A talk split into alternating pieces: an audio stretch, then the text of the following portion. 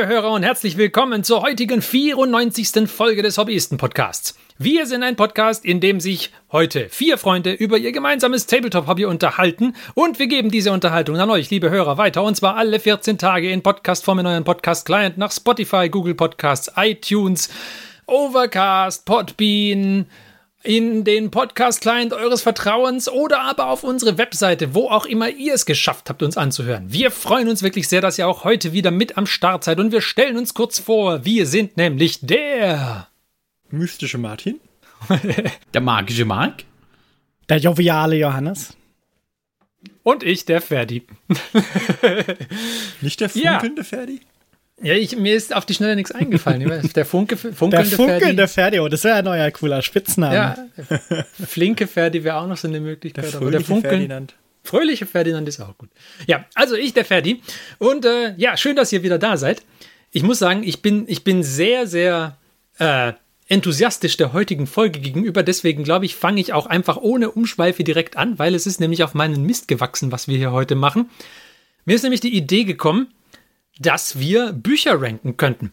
Und zwar die Rollenspiel-Content-Bücher und die Tabletop-Content-Bücher, die wir haben. Und dann einfach mal ranken in äh, der subjektiven Reihenfolge ihrer Nützlichkeit, unserer Glücklichkeit mit ihrem Kauf und ihrer, ihren, ihres äh, Wertes für den Hobbyisten, wie auch immer man das betrachten will. Und ist aber zu viel Content für eine einzige Folge. Deswegen fangen wir da einfach heute mal an mit den Rollenspielbüchern spezifisch mit den Dungeons and Dragons bzw. 5e-kompatiblen Büchern. Und äh, dann äh, arbeiten wir uns langsam durch, durch die anderen Bücher. Und dann äh, auf dem Weg oder in einer abschließenden Folge, denke ich, ähm, können wir auch noch äh, so ein bisschen die Gedanken, die wir uns dabei gemacht haben, vielleicht noch ein bisschen offener legen und deswegen sagen, was wir denken, was ein gutes Buch ausmacht und wie der Stand der Industrie so zurzeit ist. Werden gerade eher gute oder eher schlechte Bücher publiziert und von wem vor allem? sehr, sehr interessant. Ähm, genau. Und deswegen würde ich sagen, fangen wir an. Heute, also wie gesagt, mit dem Rollenspiel-Content. Und ähm, nochmal ein bisschen zum, falls jemand von euch nicht Rollenspieler ist und nicht genau weiß, wie das mit Dungeons and Dragons so ist und so. Also, Dungeons and Dragons ist aktuell gerade in seiner fünften Edition. Und äh, die sechste Edition wird aktuell gerade vorbereitet, kommt aber erst in ein, zwei Jahren raus. Und aktuell sind wir, wie gesagt, also in der fünften Edition. Es gibt Content bei Dungeons Dragons, der von Wizards of the Coast direkt bereitgestellt wird. Und es gibt Content, der von Drittanbietern bereitgestellt werden kann. Und das dürfen die, weil es bei Dungeons Dragons ein System Reference Document gibt und eine Open Gaming License gibt. Das heißt, es gibt eine Lizenz, die man, die man benutzen kann, wenn man als Drittanbieter gerne was für Dungeons Dragons publizieren möchte. Und es gibt ein System Reference Document. Das ist ein äh, Dokument, in dem quasi die, der Kern der Dungeons Dragons Regeln zusammengefasst drinsteht. Und alles, was in diesem Dokument drin ist, kann man als Drittanbieter auch benutzen, wenn man irgendwas rausbringen möchte. Das ist kurz zusammengefasst, glaube ich, das Wichtigste, was man wissen muss, wenn wir uns heute unterhalten über Dungeons and Dragons Bücher. Was meint ihr? Reicht das? Ja. Ich denke okay. schon. Ich denke, das reicht. Ich, ich finde ja immer noch am lustigsten die Mini-Unterschiede, was im SRD drin ist und wie es dann im offiziellen Content heißt. Oh ja, das ist, äh, ja, ja. Genau. Ähm, so, dann äh, der Johannes und ich haben jeweils relativ lange Listen von Dungeons and Dragons Content. Sollen wir einfach immer parallel von unten nach oben die Listen durchgehen oder sollen wir eine Liste nach der anderen machen, Johannes? Äh, du meinst von schlecht nach gut? Ja, sowieso von schlecht nach gut. Na, dann lass, uns, äh, lass uns mischen, weil lass uns, okay. Ich, ich glaube, die Einzelreihenfolgen an sich sind ja nicht so interessant, dass man da eine Kontinuität braucht. Lass uns abwechseln. Genau. Die weißt du, wie viele Titel in deiner Laien sind interessant. Ja. Weißt du, wie viele Titel in, deinen List, in deiner Liste drin sind? Äh, 28. Okay, dann fängst du an. Weil ich habe nämlich 17. Ja. Ich steige dann später mit ein. Genau. Dann kommen wir zu Platz 28. Ja. Das D&D-Content. Es ist ein offizieller Wizards D&D-Content. Was, was jetzt aber keine Wertung des offiziellen Wizards D&D-Content sein, sondern es ist eher so ein klassischer Fehlkauf. Mhm. Ähm, es ist nämlich der Guildmasters Guide to Ravnica. Okay. Und äh, der ist jetzt bei mir als schlechtestes geratet, nicht weil äh, es wahrscheinlich als schlechtes Contentbuch ist. Also beim Ferdi wäre er vielleicht anders gerankt. Aber mich holt dieses Ravnica-Setting einfach irgendwie nicht ab. und das ist mir so nach dem ersten Drittel des Buches durch äh, so durchlesen und überfliegen und so weiter ist mir das klar geworden. Deswegen eher so ein Fehlkauf. Okay. Ja, ich mag Ravnica tatsächlich. Aber ich, ich habe das Buch nicht, aber ich, ich finde das Ravnica-Setting cool, ja. Deswegen könnte es sein, dass es bei mir vielleicht höher wäre. Aber man genau. weiß es nicht. Aber generell von, von der Aufmachung her und so ist es wahrscheinlich. Von der Aufmachung her ist es auf jeden Fall ein klasse Buch, also wie die ganzen ja. die, äh, Wizards-Bücher. Die Artworks sind super, die auch so die Balance, äh, wobei die Balance bei dem sogar wahrscheinlich besser ist, wie bei ein paar Büchern, die bei mir weiter oben kommen. Aber halt der Content an sich war da nicht so mein Top-Favorit, sage ich jetzt mal. Okay. Aber Ravnica noch war die äh, Magic-Welt, oder? Genau. Oder eine der Magic-Welten. Eine der Magic-Welten, genau.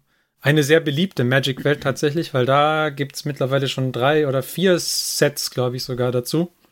Und deswegen haben sie irgendwann dann als, ich weiß nicht mehr, wie es hieß, es wurde, glaube ich, salopp Return to Return to Ravnica genannt, weil es gab Ravnica und dann Return to Ravnica und dann ist man aber nochmal zurückgegangen und dann war es halt Return to Return to Ravnica.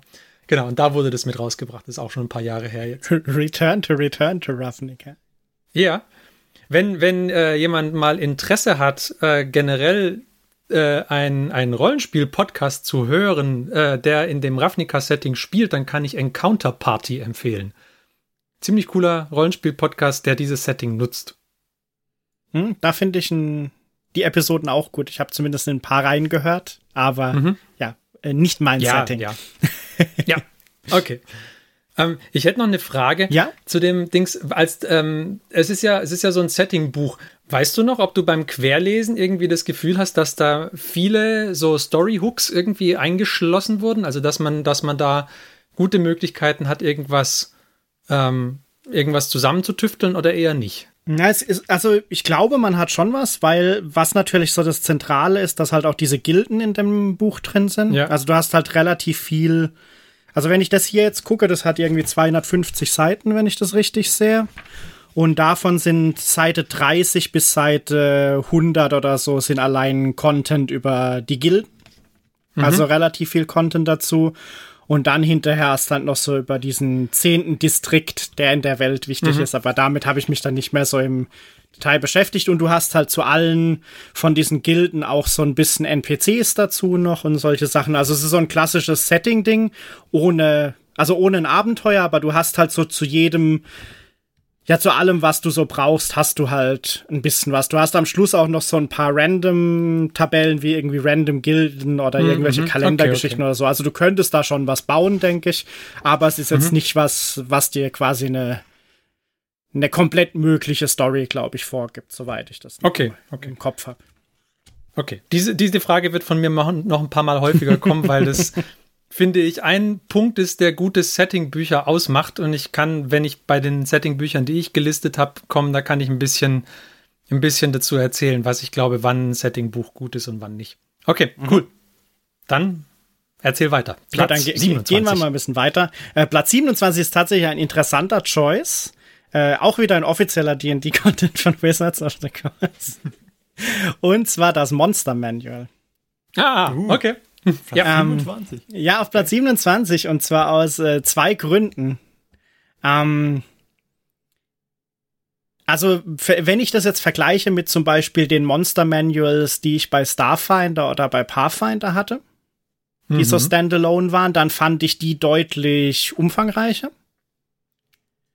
Und B fand ich eigentlich fast immer die Monster, die in den anderen Monsterbüchern, die bei mir weiter oben kommen, eigentlich immer interessanter, weil, so, sagen wir mal, für die Standardmonster, um die in einem Abenteuer zu benutzen, äh, die habe ich meistens tatsächlich auch nie im Monster Manual nachgeguckt, sondern meistens irgendwie bei Roll20 oder so direkt irgendwie nachgeguckt, ja. was ich da haben wollte.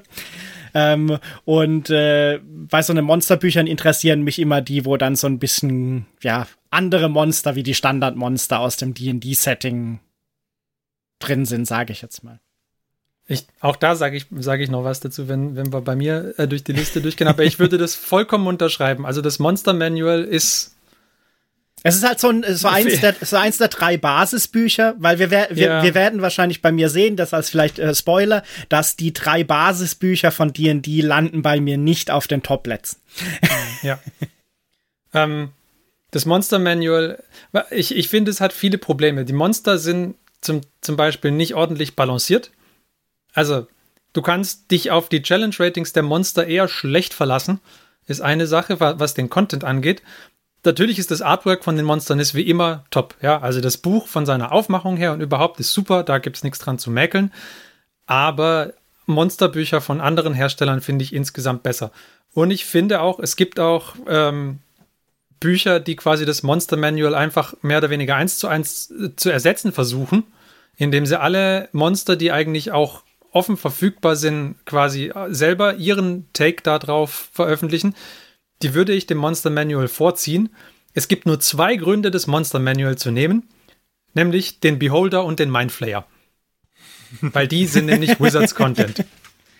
Das ist, das ist das Ding. Die sind lizenziert und die dürfen von Drittanbietern nicht benutzt werden. Und das sind die Gründe, das Monster Manual zu nehmen, finde ich. Ansonsten würde ich das Monster Manual auch nicht nehmen. Okay? Genau. Also ein Basic-Buch. Dann. Äh, ein Basic-Buch. Als nächstes gehen wir weiter in meinem offiziellen äh, Wizards-Content. und kommen zu einem ja eher klassischen Content-Buch, der auch äh, so ein bisschen ja eine Kampagne beinhaltet, mhm. ein ganzes Adventure. Und zwar ist es Princess of the Apocalypse. Oh, okay. Das ist so ein klassisches Elemental Evil D&D ähm, äh, Setting. Und da hat man so alles, was so ein bisschen dazugehört. Man hat so, einen, so eine Hintergrundgeschichte mit dem Aufstieg von dem Elemental Evil. Man hat eine Beschreibung von dem ja, Setting, das in der dabei ist. Man hat so eine, ja, so natürlich immer so ein bisschen Anpassung von Standard D&D-Sachen in das Setting rein halt. Und zusätzliche Magic-Items und so. Und an sich finde ich das auch gut. Aber ich glaube, als ich mir das, weil das war, hatte ich mir damals ganz am Anfang, als wir D&D gespielt hatten, äh, mal gekauft, weil ich dachte, ich will mal wissen, wie so ein Adventure-Buch da quasi funktioniert. Und das Princess of the Apocalypse, da hat mich der Klappentext abgeholt gehabt. Und ich mhm. glaube, äh, ich bin mir nicht sicher, ob meine Bewertung auch so ein bisschen daran liegt, dass es vielleicht zu früh war in meiner D&D-Zeit, dass ich das gelesen habe. Ähm, aber ich fand's zu, zu konfus teilweise. Also ich wusste noch nicht, wusste nicht so richtig, was damit anzufangen, teilweise mit den Plotpoints. Also ich fand's cool, aber ich konnte jetzt zum Beispiel noch nicht so richtig deuten, wie man jetzt diese Vorgeschichte richtig mit dem Rest integrieren könnte dann, wenn man das jetzt tatsächlich Dungeon mastern wollte oder so. Ich hatte auch ins PDF reingelesen mal von Princess of the Apocalypse und fand auch, es ist zu Dungeon-lastig. Ja, das ist aber, also, glaube ich, bei diesen Elemental Evil-Dingern, ja, die ja. sind, glaube ich, immer so ein bisschen Dungeon-lastig. Und ja. ja, wir haben ja schon öfters über das die, vielleicht war es auch deshalb, weil wir haben ja schon öfters darüber geredet, wie wir so DD spielen. Und das ist ja meistens immer, ja, also ich glaube, wir spielen weniger Dungeon-lastig. Ja, wir spielen sehr wenig Dungeon-lastig. also, und ich, ähm, wir haben was, noch nicht mal einen Dungeon ist, gesehen, nur Dragons. Ja. Oh Moment, Dragons nur, auch nur nicht Dragons. Doch, ihr habt mal bei mir einen Dragon bekämpft. Ja, stimmt. Es war ein, ein junger grüner Drache. War's. Ihr wart ja. mal im Kann, der kann jetzt. Nee, wir haben sogar mehrere Drachen schon gesehen. Stimmt, wir waren beim, mit Martin waren wir in der Kanalisation. Das stimmt ja. auch. Ja, aber ich, ich fand, es waren zu viele Dungeons. Es ist zu, zu arg Dungeon Crawl für meinen Geschmack. Also, mhm. ja. Okay, dann äh, ja, gehen wir mal ein bisschen schneller durch. Nächstes ist äh, die D&D offizielle Ausgabe von dem Acquisitions Incorporated Setting. Da vielleicht, um ein bisschen auszuholen. Ähm, Acquisitions Incorporated ist so ein Live-Play D&D-Game, das äh, von den Leuten, die Penny Arcade machen, diesen ja, Webcomic. Ist zwar mhm. inzwischen, glaube ich, alles andere als der Webcomic, was die hauptsächlich machen mit ihren ganzen äh, Penny Arcade Expo-Ausstellungen und so Zeug. Ähm, aber der Core war dieser Webcomic und äh, ja, das war halt so, bevor es, glaube ich, auch Critical Role gab, schon so einer von diesen großen Actual Play-Dingern, die auch live das teilweise gemacht haben. Und halt auch immer ähm, gut genießt haben. Und das habe ich mir hauptsächlich geholt, weil ich eigentlich diese Acquisitions Incorporated Live Plays immer gern geguckt habe. Und das Setting ist da mehr oder weniger auch drin. Und ich glaube, wenn man, wenn man dieses Setting halt schon mag, dann ist es, was ich weiß, jetzt nicht, ob es ein gutes Buch wäre, wenn man das Setting nicht kennt und vielleicht auch nicht diese Live Plays äh, gesehen hat und gut fand. Aber es ist halt von der Idee her ganz lustig, dass halt dieses mit dieser Firma, die man da aufbaut und neuen Rollen, die man da drin hat und so, das ist da so ein bisschen abgebildet in dem Content. Mhm. Das fand ich ganz lustig. Muss man vielleicht dazu sagen, es ist, also du, so wie du es gesagt hast, es ist, wenn, was, wenn man das Setting mag. Das Setting ist aber an sich schon eine Parodie, ja. Also das, äh, ähm, das, das Setting ist ein sehr humoristisches, ein sehr humoristischer Take auf das D&D Fantasy Setting. Wenn man gerne High Fantasy haben möchte, ist dieses Setting nix. Ja, genau. Also da passieren auch wilde Sachen. Ja, ja, genau. Also muss man aufpassen, für wen das Buch ist und für wen nicht. Genau. Aber deswegen würde ich sagen, wenn man dieses Acquisitions Incorporated macht, dann kann man sich's angucken. Jetzt nur um daraus eine Kampagne oder so zu machen, würde ich es mir wahrscheinlich nicht anschaffen. Mhm. Ähnliches vielleicht bei dem nächsten Setting. Das ist jetzt tatsächlich nicht offizieller D&D-Content, sondern das ist der Taldori Campaign Setting ähm, von Matthew Mercer, also quasi das Setting der ersten, ja, der ersten Kampagne von Critical Role. Beziehungsweise so die Basis auch immer noch, weil mehr oder weniger ist es ja, gehört es ja immer noch zur Lore von Critical Role dazu. Mhm. Und ja, da würde ich sagen, gilt so ein bisschen was ähnliches wie wahrscheinlich für diesen äh, Acquisitions Incorporated. Es ist natürlich jetzt schon, also es ist schon ernsthafter wie Acquisitions Incorporated, definitiv. Ähm, aber es ist jetzt, glaube ich, auch eher was, wenn man das Setting wahrscheinlich schon kennt und das Setting auch mag durch Critical Role. Wobei das halt eher noch, wenn man generell Fantasy-Settings mag, dann wird man genau, hier eher also es ist eher, ist eher ein Standard-Fantasy-Setting äh, genau. natürlich, ja. Genau, und ist auch an sich gut gemacht. Also, ich muss sagen, ich war damals überrascht, weil ich hätte gedacht, dass das so als erstes Release nicht so polished ist. Ich glaube, du hast es auch, Martin. Ja, ja. Also, also ich, ich finde es schon sehr polished für das, dass die das damals einfach so rausgehauen haben, mehr oder weniger irgendwann. Also mhm. Da waren sie auch noch nicht so groß, gell? Das war bevor sie so riesen, also das war noch während ihrer ersten Kampagne, oder? Oder haben, haben sie das erst nach der ersten rausgebracht? Äh, ich glaube so gegen Ende, glaube ich, oder ja. kurz danach. Also 2017 ungefähr. Ja, da, ich, ich bin mir gar nicht sicher, ob sie da auch schon, ähm, ob sie da schon, schon die, die Organisation waren, die sie jetzt gerade sind. Nee, das, das auf keinen Fall. Das auf jeden nee, Fall nicht. Das, also, dafür, dafür ist es schon ziemlich, ziemlich polished und ziemlich ja. gut, glaube ich, ja. Also es ist mhm. echt ein schönes Buch. Ich bin halt begeistert von den, von den ganzen ähm, ja, die Faktionen, dass es sich alles ausgesagt hat, dass die, die Städtebeschreibung und alles. Du hast halt alles, was du brauchst, um in dieser Welt von Critical Role dein eigenes Abenteuer einzubetten. Das finde ich ist, an, was mir an dem Buch so gut gefällt. Deswegen, und ich habe nicht so viele Bücher wie der Johannes, deswegen ist es bei mir relativ weit oben. Top 3 fast wahrscheinlich, ne? Naja, es ist, ich habe ja bloß vier Bücher. Ich habe geguckt, ich habe mein, mein, es hat sich meine Liste der Bücher hat sich spontan auf mal ein Buch erweitert, weil eins ah, okay. auf, meinem auf, meinem Nachttisch lag. ähm, aber äh, ja, es ist auf jeden Fall mein zweitliebstes D&D-Buch. Ja. Auch wenn ich noch nicht dazu gelegen hatte, es viel einsetzen, ich würde gerne mal ein Abenteuer in Tal'Dorei spielen. Ja. Aber das, cool. äh, dafür haben wir dieses Buch auf jeden Fall. Dafür und, ist es da. Und was, und was ich halt cool finde, ist, dass es halt wirklich mehr oder weniger sich äh, eine Person hauptsächlich das ganze Zeug ausgedacht hat. Und dafür ist es halt echt krass umfangreich, detailliert und aber auch schlüssig in sich selbst. Das ist halt schon cool. Mhm. So, weiter geht's. Habe ich dich bald eingeholt? Gehen wir mal ein bisschen Wo schneller. bist du denn gerade? Äh, 23, also habe ich dich noch okay. nicht eingeholt. Nee, hast du Aber dann gehen wir mal ein bisschen schneller. äh, nächstes ist der Dungeon Masters Guide. Oh, da, äh, den können wir gerne behandeln, wenn er bei mir kommt. Aber äh, wir werden sehen. Also Dungeon Masters mhm. Guide für mich ähnliches Reasoning wie das Monster Manual eigentlich. Äh, es gibt halt viele andere Sachen, die, die es besser machen wie der offizielle Dungeon Masters Guide. Und bei den D&D-Sachen, die ich vorbereitet habe oder so allgemein, hat mich der am wenigsten unterstützt. Also ich fand da die, die Dungeon Master-Informationen bei Pathfinder, die ich mir mal angeguckt habe, die zwar noch nicht in die Umsetzung kamen, aber von den Fragen, die ich an den Guide hatte, konnte mir der von Pathfinder und von Starfinder besser Antworten geben, finde ich, wie der von D&D. Mhm. Und auch wenn es dann um diese Random Tables und so geht, was da drin sind, da gibt's halt auch bessere Quellen, sage ich. Ja. Mhm.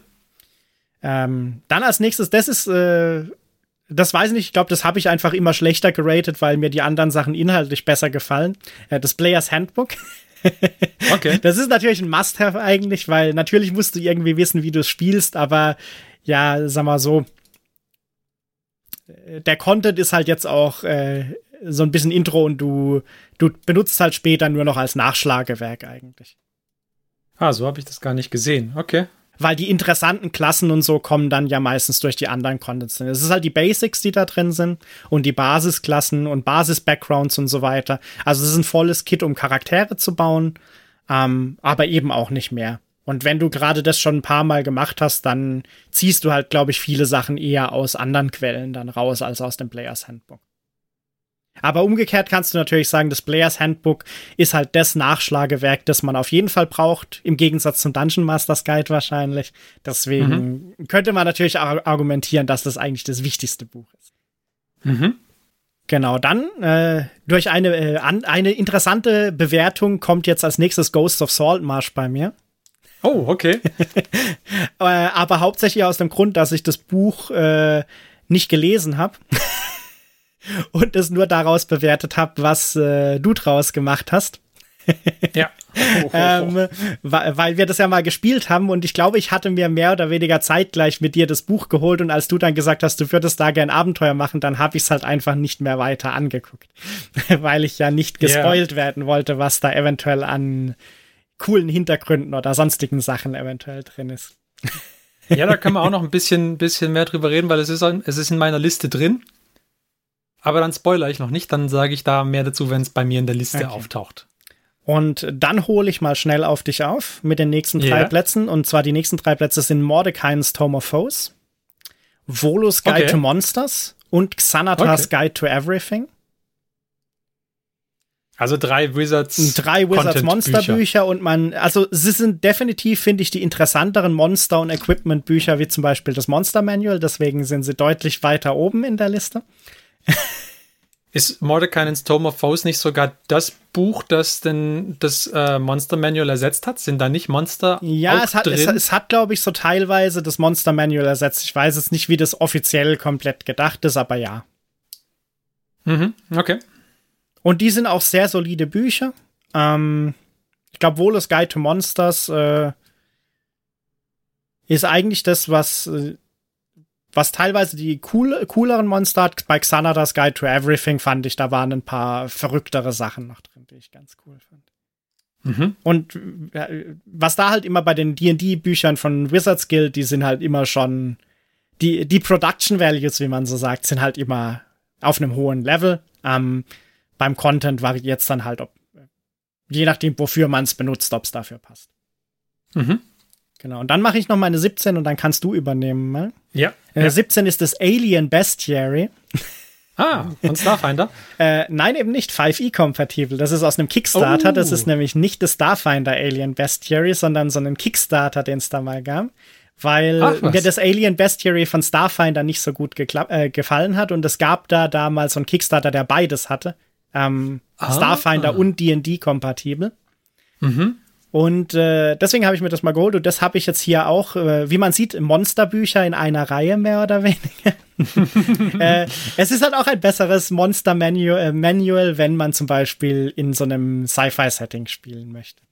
Also sind relativ ja. viel lustige Ideen für Monster äh, in einem Sci-Fi-Setting drin und ich denke, man könnte manche auch mit den Stats spielen und ein bisschen in irgendein Universum reintransportieren, das man da spielen möchte. Und so. Ah, das fand ich, ich meine, solange gut. sie nicht, solange sie nicht gerade einen Blaster dabei haben, kann man die ja eigentlich überall reinploppen. Also. Und es ist halt auch äh, deutlich umfangreicher als das Monster Manual. Also ich glaube, mhm. es hat 430 Seiten oder so, das Alien Bestiary für fünf. Uiuiui. Ja, zum Beispiel könnte man von einem Amal Amalgamite Swarm angegriffen werden. Den fand ich sehr lustig damals. genau. Okay, gut, dann, dann übernehme ich mal mit äh, 17 bei mir. Wäre von Wizards der Sword Coast Adventurers Guide. Von den Wizards-Büchern, die ich habe, das, was ich am ehesten wieder wegwerfen würde, weil wirklich wenig drin ist. Also, ähm, ich, ich weiß ehrlich gesagt auch nicht, was ich mir davon erhofft hatte. Ich habe das irgendwann mal eingekauft, gebraucht. Ich glaube, es hat 15 Euro gekostet. Das war jetzt also auch nicht wirklich ein großer Verlust, dass es nicht gut ist. Aber es gefällt mir einfach nicht gut. Und es ist, muss ich sagen, für ein Wizards-Buch auch erstaunlich nicht polished. Also es ist ziemlich dünn. Ähm, das Artwork in anderen Büchern ist deutlich, deutlich besser und umfangreicher und die ja, die Qualität insgesamt, sowohl inhaltlich als auch von dem Ding her, hat mir nicht so gut gefallen.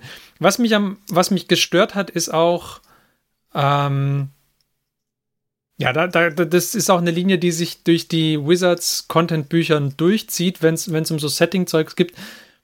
Es holt mich dahingehend nicht ab, dass es mir nur wenig Ideen und Anreize gibt, was man, was man in dem Setting jetzt spielen kann. Also ich finde, ein gutes Setting-Buch ist eins, wo ich quasi ein Kapitel lese und dann wird mir entweder explizit gesagt, hier sind Ideen, was du, also hier, äh, hier ist eine Stadt und ich beschreibe sie dir und hier sind fünf wichtige Charaktere und einer von ihnen ist verschwunden. Oder hier sind, äh, keine Ahnung, fünf Adressen und in diesem, äh, aus diesem Haus leuchtet nachts immer grün aus dem Fenster raus. Was könnte da wohl passiert sein oder sonst irgendwas? Also diese kleinen, diese kleinen Abenteuerideen sind mir wichtig in so Setting-Büchern. Und ich finde, dass es da Bücher gibt, die das viel, viel, viel besser machen als die Wizards-Bücher, dass sie dir quasi ein Setting vorgeben und genügend offene Türen lassen, wo du eingreifen kannst. Ich finde, die Wizards-Bücher sind häufig so, dass sie dir ein Setting von Latz knallen und es ist im Prinzip fertig. Ja, also es gibt wenig weiße Flecken irgendwie auf der Karte, sondern es ist alles das ist insbesondere die Sword Coast ist natürlich eine, ein, ein Setting, was sie seit Jahrzehnten irgendwie die ganze Zeit bearbeiten. Und da, da gibt es so viel Geschichte und Zeugs drumherum, ähm, dass es, ich meine, bei uns ist es nicht so wichtig, weil wir alle die Settings nicht so furchtbar gut kennen, aber das, das erschlägt mich immer dahingehend, dass ich nur wenig Ideen habe, was, wo ich jetzt in die Story einhaken kann, einfach, weil man immer das Gefühl hat, ja, da gibt es aber schon was. Du kannst halt aber auch schlecht in so eine bestehende Welt nochmal so einen geheimen Gebirgskamm einbauen dann. Ja, genau. Das wird halt Das finde ich, es geht, das geht, also ich finde da irgendwie sowas machen geht sehr gut, wenn du entweder das Setting wirklich sehr, sehr gut kennst, dann hast du da genügend Optionen, oder wenn das Setting offen genug ist und keins der beiden äh, Aspekte trifft für mich auf die Wizards-Settings zu. Deswegen, zumindest auf die, die ich kenne ja, auf die, wo ich die Bücher kenne. Von deswegen war ich da, bin ich da nicht begeistert davon. Okay, 16, Johannes. Auf 16 ist bei mir der Explorer's Guide to Wildmount. Mhm. Das ist quasi das, ja. Der Nachfolger das, für Tal'Dorei. Genau, der Nachfolger von Tal'Dorei, also das äh, neue Campaign-Setting sozusagen für die zweite Staffel von Critical Role. Und äh, ja, also äh, gilt ähnliches wie für den ersten Dings, nur man merkt halt schon, dass das noch mehr polished ist und äh, noch ein bisschen besser ineinander greift. Und es ist halt so, wie Martin vorhin gesagt hat, es ist halt, glaube ich, auch wieder eine gute Möglichkeit, wenn man eine Kampagne halt in der Welt von Critical Role quasi an, äh, ansiedeln will. Und bietet dir halt dafür auch alles, was man braucht. Also sowohl die die Regionen als auch die Fraktionen, die es gibt, äh, mit ihren Motivationen oder so. Und ich glaube, man könnte damit sogar rein theoretisch eine coole Kampagne bauen, wenn man Critical Role überhaupt nicht kennt. Das fand ich damals relativ cool, als ich das Buch mir das erste Mal durchgeguckt habe. Weil es ist natürlich cool, wenn man Critical Role kennt, weil dann kennt man halt noch die Sachen, die sie logischerweise da rausgelassen haben, weil sonst die Story gespoilert würde. mehr oder weniger, die sie sich teilweise überlegt hatten. Aber man merkt halt schon, dass die Sachen cool überlegt sind und dass es eigentlich auch so ein cooles Fantasy-Setting mehr oder weniger ist. Okay. Dann mache ich weiter mit meiner. Genau. Hm? Yep. Nein, nee, ist, ist, ist, okay. Na, na, na, okay. Nee. Dann Nummer 16 bei mir die Eves of Mirkwood-Kampagne. Uh. Das ist kein, äh, kein Wizards-Content, sondern ein Third-Party-Content und zwar zu dem Adventures in Middle-earth ähm, Setting von, ich glaube, Cubicle 7. Also es ist natürlich Mittelerde, um das es hier geht. Und das ist eine der Kampagnen in Mittelerde, die man da spielen kann. Ähm, mir hat das, äh, das Adventures in Middle-earth äh, Buch nicht schlecht gefallen, da erzähle ich nachher noch mehr darüber. Diese Kampagne aber fand ich erstaunlich langweilig. Also auch alles, was da. Wir haben, wir haben ein paar Abenteuer draus gespielt, ich weiß nicht, drei oder so, keine Ahnung. Ähm, und sie waren alle, naja, waren nicht schlecht, aber auch nicht toll. Hätte ich jetzt gesagt, so. Keine überraschenden Mega-Wendungen drin, ja. Nee, war, war eher so, na, okay. Also was, was die, was die, ähm, die Sessions, die wir da gespielt haben, gut gemacht hat, war nicht dieses, die Kampagne, sondern waren ein paar Sachen, die dieses, äh, diese, dieses ähm, Adventures in Middle-earth generell gut macht, aber da komme ich später noch dazu. Deswegen die Eves of Mirkwood-Kampagne, hm, vielleicht für Mittelerde-Liebhaber, aber sonst für mich war es jetzt nicht so toll. Oder ich weiß nicht, Martin, Marc, fandet ihr die? Sagt ihr, das war aber voll geil. Also das Abenteuer an sich von der, von der, vom Ablauf her war jetzt nicht so, dass ich jetzt sagen würde, das war das beste Abenteuer, das ich je gespielt habe, weil ich mag so Abenteuer, wo ich mir dann, keine Ahnung, wo dann vielleicht rauskommt, dass der Bösewicht jemand komplett anders da ist. Oder mm, okay. Also so ein bisschen einen Twist drin haben. Ja, so. Äh, das, das hat mir da gefehlt, dass dann rauskommt, dass der Bösewicht gar nicht der Bösewicht war, sondern in Wirklichkeit der Auftraggeber, der uns da geschickt hat, der Bösewicht ist oder so. Mhm, Wo das aber nicht erkennbar ist, weil er nicht irgendwie mit einem, mit einem lila Popo-Umhang und einem gezackten Dolch rumgelaufen ist. So in der mhm, Richtung. Okay. Das, das hat mir da ein bisschen gefehlt. Ähm, deswegen wäre es für mich jetzt nicht das perfekte Abenteuerbuch, aber es war solide. Und ich glaube, es war für jemanden, der ähm, wenig Kontakt mit, mit Rollenspielen hat, ist, glaube ich, so ein Buch tatsächlich gar nicht mal so schlecht. Okay. Also die Mittelerde-Sachen fand ich gut. Ich okay. fand das drumrum ganz gut tatsächlich. Genau, da, also da komme ich auch noch dazu. Da fand ich diese Mechaniken, die es da noch neu gibt, da, da kommen wir noch dazu. Die sind okay. nämlich cool. mhm, okay. Bei dir 16, Johannes? Äh, 15, oder? Ja. Achso, 15? Ja, okay, ja. dann 15. Äh, 15, ich war gerade in meiner Liste verwundert, okay. Äh, 15 ist bei mir der Epic Legacy Campaign Codex. Ähm, da vielleicht als Background, denn? es gibt Epic Legacy, es gibt auch ein Core Rulebook, das ich nicht besitze. Und im Endeffekt ist das so ein, ja, wie sagt man so schön, ein um, multidimensional Setting für Five Edition.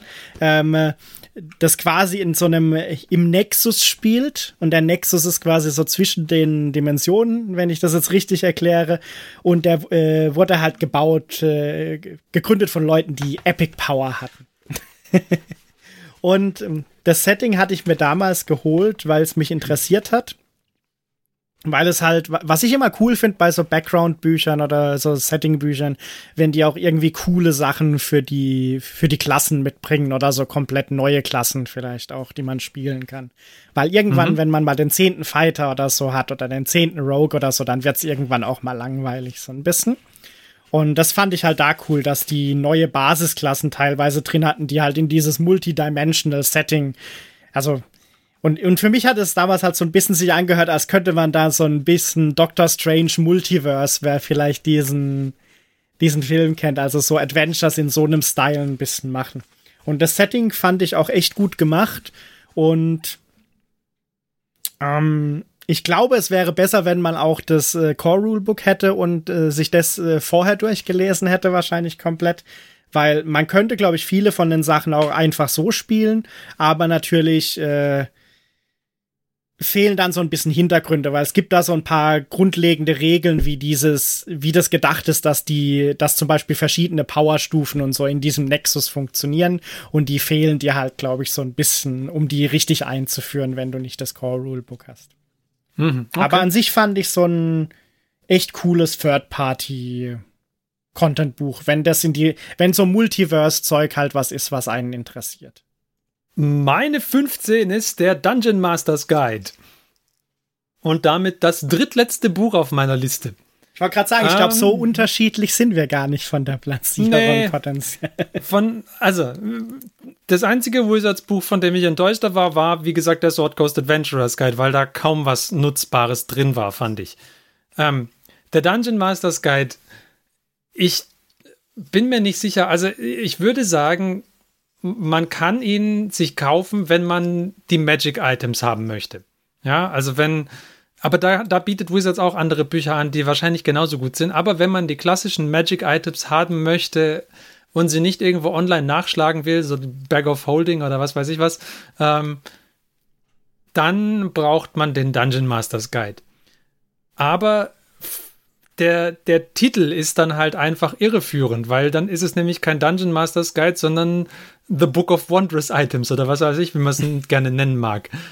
Und von einem Dungeon Masters Guide hatte ich mir halt erhofft, dass ich ein bisschen mehr ähm, Hilfestellung bekomme für, fürs Spielleiten. Ja, also ein paar, mm, ein paar Methodiken, um ein gutes Spiel vorzubereiten oder so Zeugs. Und das bietet er halt einfach ich will nicht sagen, er bietet es nicht, weil er hat natürlich darüber auch ein paar Sachen, aber es ist einfach so ein, so ein eigenartiges, zusammengewürfeltes Konglomerat von Zeug.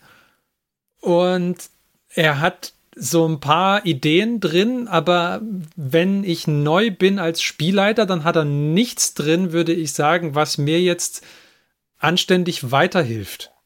Und deswegen würde ich ihn eigentlich nicht empfehlen, es sei denn, man braucht halt die Magic Items. Das ist mein, mein, meine Idee. Ich glaube, der Dungeon Masters Guide taucht auch auf Martins Liste auf, deswegen, wie, wie siehst du das, Martin? Ich fand ihn ganz nett. Das ist so meine, mein Fazit davon, deswegen er taucht bei mir relativ weit unten auf.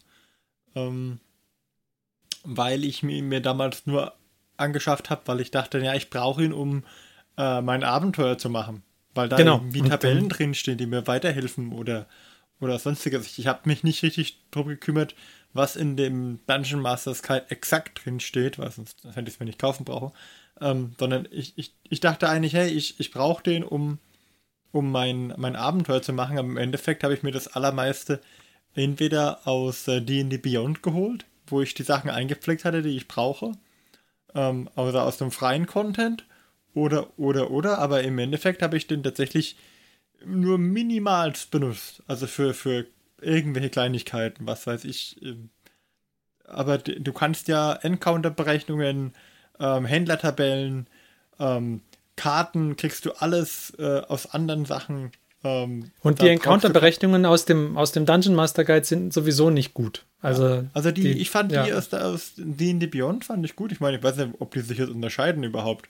Aber die fand ich, damit habe ich meine Encounters gemacht. Ich war eigentlich sehr zufrieden damit.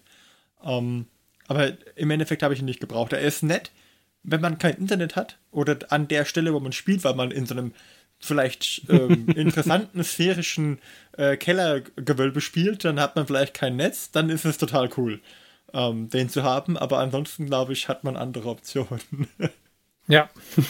Also, okay. Was, was ich halt finde, äh, es werden halt schon viele Sachen erklärt, wie auch so, keine Ahnung, wie soll man mit Zeit umgehen oder so, was für Styles ja. von den Kampagnen und so gibt's. Aber, sag mal so, war zumindest halt für mich auch nie ein Problem, wenn ich das überlegt hatte. Also es, es hat halt nicht so viel hinzugefügt, sage ich jetzt mal. Und, nee, und er, er beantwortet und, und, die Fragen, die du hm? eigentlich nicht stellst, finde ich. Ja. Also, wie gehe ich mit Zeit um und sollte oder sollte ich nicht äh, irgendwie tracken, wie viel Gewicht meine Spieler mittlerweile mit sich rumtragen und so weiter? Das sind sobald ich Antworten auf diese Fragen suche, brauche ich keinen Dungeon Masters Guide mehr. Man hängt, hängt vielleicht auch davon ab, wie, äh, wie du spielst und wie deine Gruppe ist, ja, aber zumindest ja, bei ja. uns hat es noch nicht viel weitergeholfen, glaube ich. Den nee, ja. Und das, das, was dir eigentlich als Dungeon Master, wenn du noch nicht oft Abenteuer vorbereitet hast, hilft, also was, was, sind, was sind eigentlich die wichtigen Fragen beim, äh, beim, beim Vorbereiten? Ja, also wie, ähm, wie schaffe ich es, das Abenteuer quasi in, äh, nicht völlig aus dem Ruder laufen zu lassen, aber auch die Spieler nicht zu railroaden. Was sind die Punkte, die ich mir beim Vorbereiten überlegen sollte und welche kann ich offen lassen? Ähm, diese Fragen beantwortet er dir halt einfach nicht. Und das ist, mhm. ja, das ist das, was ich mir vom Dungeon Masters Guide gewünscht hätte. Um noch eine Lanze für den Guide zu brechen, also wirklich, wirklich gut ist er, ähm, wenn du noch keine Ahnung hast von Dungeons and Dragons und trotzdem, du bist jetzt der Dungeon Master. Ja, genau, ich, wollte also, wollt gerade sagen, wenn jetzt der Martin und der Ferdi und der Mike spielen wollen und ich äh, ich, äh, und wir hätten alle noch nie Dungeons and Dragons gehört, dann müsste ja einer sich irgendwie damit beschäftigen, wie genau. macht man diese Game Master Rolle. Und dafür ist er wahrscheinlich halt schon sinnvoll, genau. wenn du noch das, gar keine Ahnung oder keine du? Idee hast. Ja, weil ich glaube, da, da, steht, da stehen die Gottheiten drin, da stehen. Die, äh, haben wir die jemals gebraucht? Na, äh, es, es hängt halt, glaube ich, davon ab, was du für was und wie du die Abenteuer baust. Weil ich glaube, wir sind schon sehr früh auf so relativ frei, frei ja. ein bisschen und selber ja gebastelt umgestiegen. Also wir haben ja, ja nie, nie so 100% gerailroadet, sagen wir. haben das Pante und auch sehr flexibel gehandhabt, sag ich jetzt mal. Ja, und, und ist natürlich auch eine Geschmackssache. Also mich wird wahrscheinlich eine Kampagne, die so super auf den Göttern basiert wäre, jetzt in der D&D, im, im D&D-Setting weiß ich nicht, ob das unbedingt meins wäre dann. Nee. Okay, ja gut. Also, mein, meine Meinung ist, auch wenn du, wenn es darum geht, dass, dass du Dungeon masterst, oder generell, dass du der Spielleiter bist bei irgendeinem Rollenspiel. Ich habe bisher noch wenig Rollenspiele gehabt, wo ich der Meinung bin, du brauchst da unbedingt ein extra Buch dazu. Normalerweise, mhm. finde ich, reicht dir das Spielerhandbuch völlig aus. Und halt. Also das, das, wollte, das es, wollte ich es sei denn, es sei denn, du hast natürlich irgendeine Kampagne, die in dem anderen Ding mit drin steht, dann von mir aus. Aber, aber das, ähm, das ja. ähm, Dungeon Masters Handbook ist ja schon so ein bisschen Setting-Book, oder? Nee. Nee, nee. Das ist Oder nur, nur äh, Background und okay. technische Informationen, wenn man es ah, jetzt so sagt, mehr oder weniger. aber es sind halt technische Informationen, die dir nicht so viel ja. bringen. Es gibt ein paar Sachen, die sie drin beschreiben, wo man was ändern kann. Also wenn man, wenn einem das, ähm, das Spellslot-System nicht gefällt bei Dungeons and Dragons, wie man es mit so einer äh, Mana-Punkte Variante quasi austauschen mhm. kann und sowas. Also sie geben dir so ein paar Möglichkeiten, Variationen zu machen und sie äh, beschreiben dir, wenn du keinen Bock hast, die XP herauszugeben pro Monster, wie du ansonsten das Character Advancement machen kannst und so Zeugs, beschreibt es dir. Aber ich, also, ja. Und, und wenn, wenn ich jetzt überlege, weil wo ich es halt cool fand ganz, war bei Starfinder, weil da ist Player Handbook und Dungeon Masters Book im Endeffekt ein Buch. Ja. Ähm, und das ist was ich super, wenn Bücher das so machen. Das ist halt einfach top. Was ich da halt auch besser fand teilweise ist, dass bei D&D musstest du dann immer, als ich das erste Mal mich ein bisschen damit beschäftigt habe, musstest du immer zwischen zwei Büchern hin und her, weil es halt auch nicht so einfach ist, jetzt da zu sagen, okay, blätter mal schnell zu dem Kapitel zurück oder so irgendwas, sondern du musst dann immer mit den zwei Büchern handeln, wenn du da wieder, okay, und äh, steht da jetzt was im Dungeon Masters Buch drin dazu? Während, Beziehungsweise dann auch noch im Monster Manual, wenn Genau, und im Monster Manual. Ja. Aber ja, Monster Manual, dass das separat ist, das verstehe ich noch, weil ja, ja, wenn du viele Monster auch, liefern willst, dann wird es irgendwann out of, out of hand gehen, das noch ins gleiche Buch reinzupacken. ja. Mhm. Okay. Gut. Jetzt dachte ich, ich würde in dem Kapitel der, zur Zeit, äh, ich habe gerade mal nachgeschlagen, weil ich kann mich erinnern, dass in meinen Abenteuern Zeitmanagement nie perfekt war. Ähm, ja, nee, aber es geht um In-Game-Zeit. In ich wollte es genau. ausdrücken. Aber tatsächlich geht es ja wirklich nur um den Kalender und die Events und so. Ja, äh, äh, äh, genau, es geht darum, wie viele Tage vergehen, während du in dem Dungeons bist. Genau. Ich hätte viel mehr gebraucht. Also, okay, nach drei Stunden sollten ihre äh, Abenteuer das Dorf verlassen haben. Genau, das ist das, und das ist der Punkt, das ist das, was du dir wünschst, ja, dass du so eine, so eine Richtlinie bekommst, wie du das Spiel leiten sollst und so, aber das liefert dir der Dungeon Master Guide halt einfach nicht. Nee, aber wir haben es ja geschafft. Ja, natürlich. Aber, aber deswegen, das sind die Gründe, warum der so tief unten in meiner Liste erscheint. Okay. Aber immer noch ein gut gemachtes Buch. ist jetzt nicht, also jetzt ja, nicht schlecht, aber, aber, nicht das Beste, vor allem wenn man sich ein bisschen schon damit Gibt so viele Bücher, die man sich eher kaufen könnte, okay. finde ich. Ja. Gut. 14, Johannes. Zum 14. Beispiel nämlich das 14. Buch, Sly Flourishes ja. Fantastic Locations. Ah, ein gutes. Im Endeffekt kein dickes Buch, also definitiv äh, dünner als ein typisches Wizards-Buch, so die Hälfte, würde ich sagen. Aber es ist halt einfach, wie es heißt, Fantastic Locations. Es ist einfach ein Buch, in dem verschiedene Locations, die man in einer Fantasy-Kampagne benutzen kann. vorbereitet mehr oder weniger drin sind mit ein bisschen Beschreibung, äh, wer könnte da drin wohnen, damit du das so eine Idee hast, okay, was für NPCs wären da vielleicht ganz cool.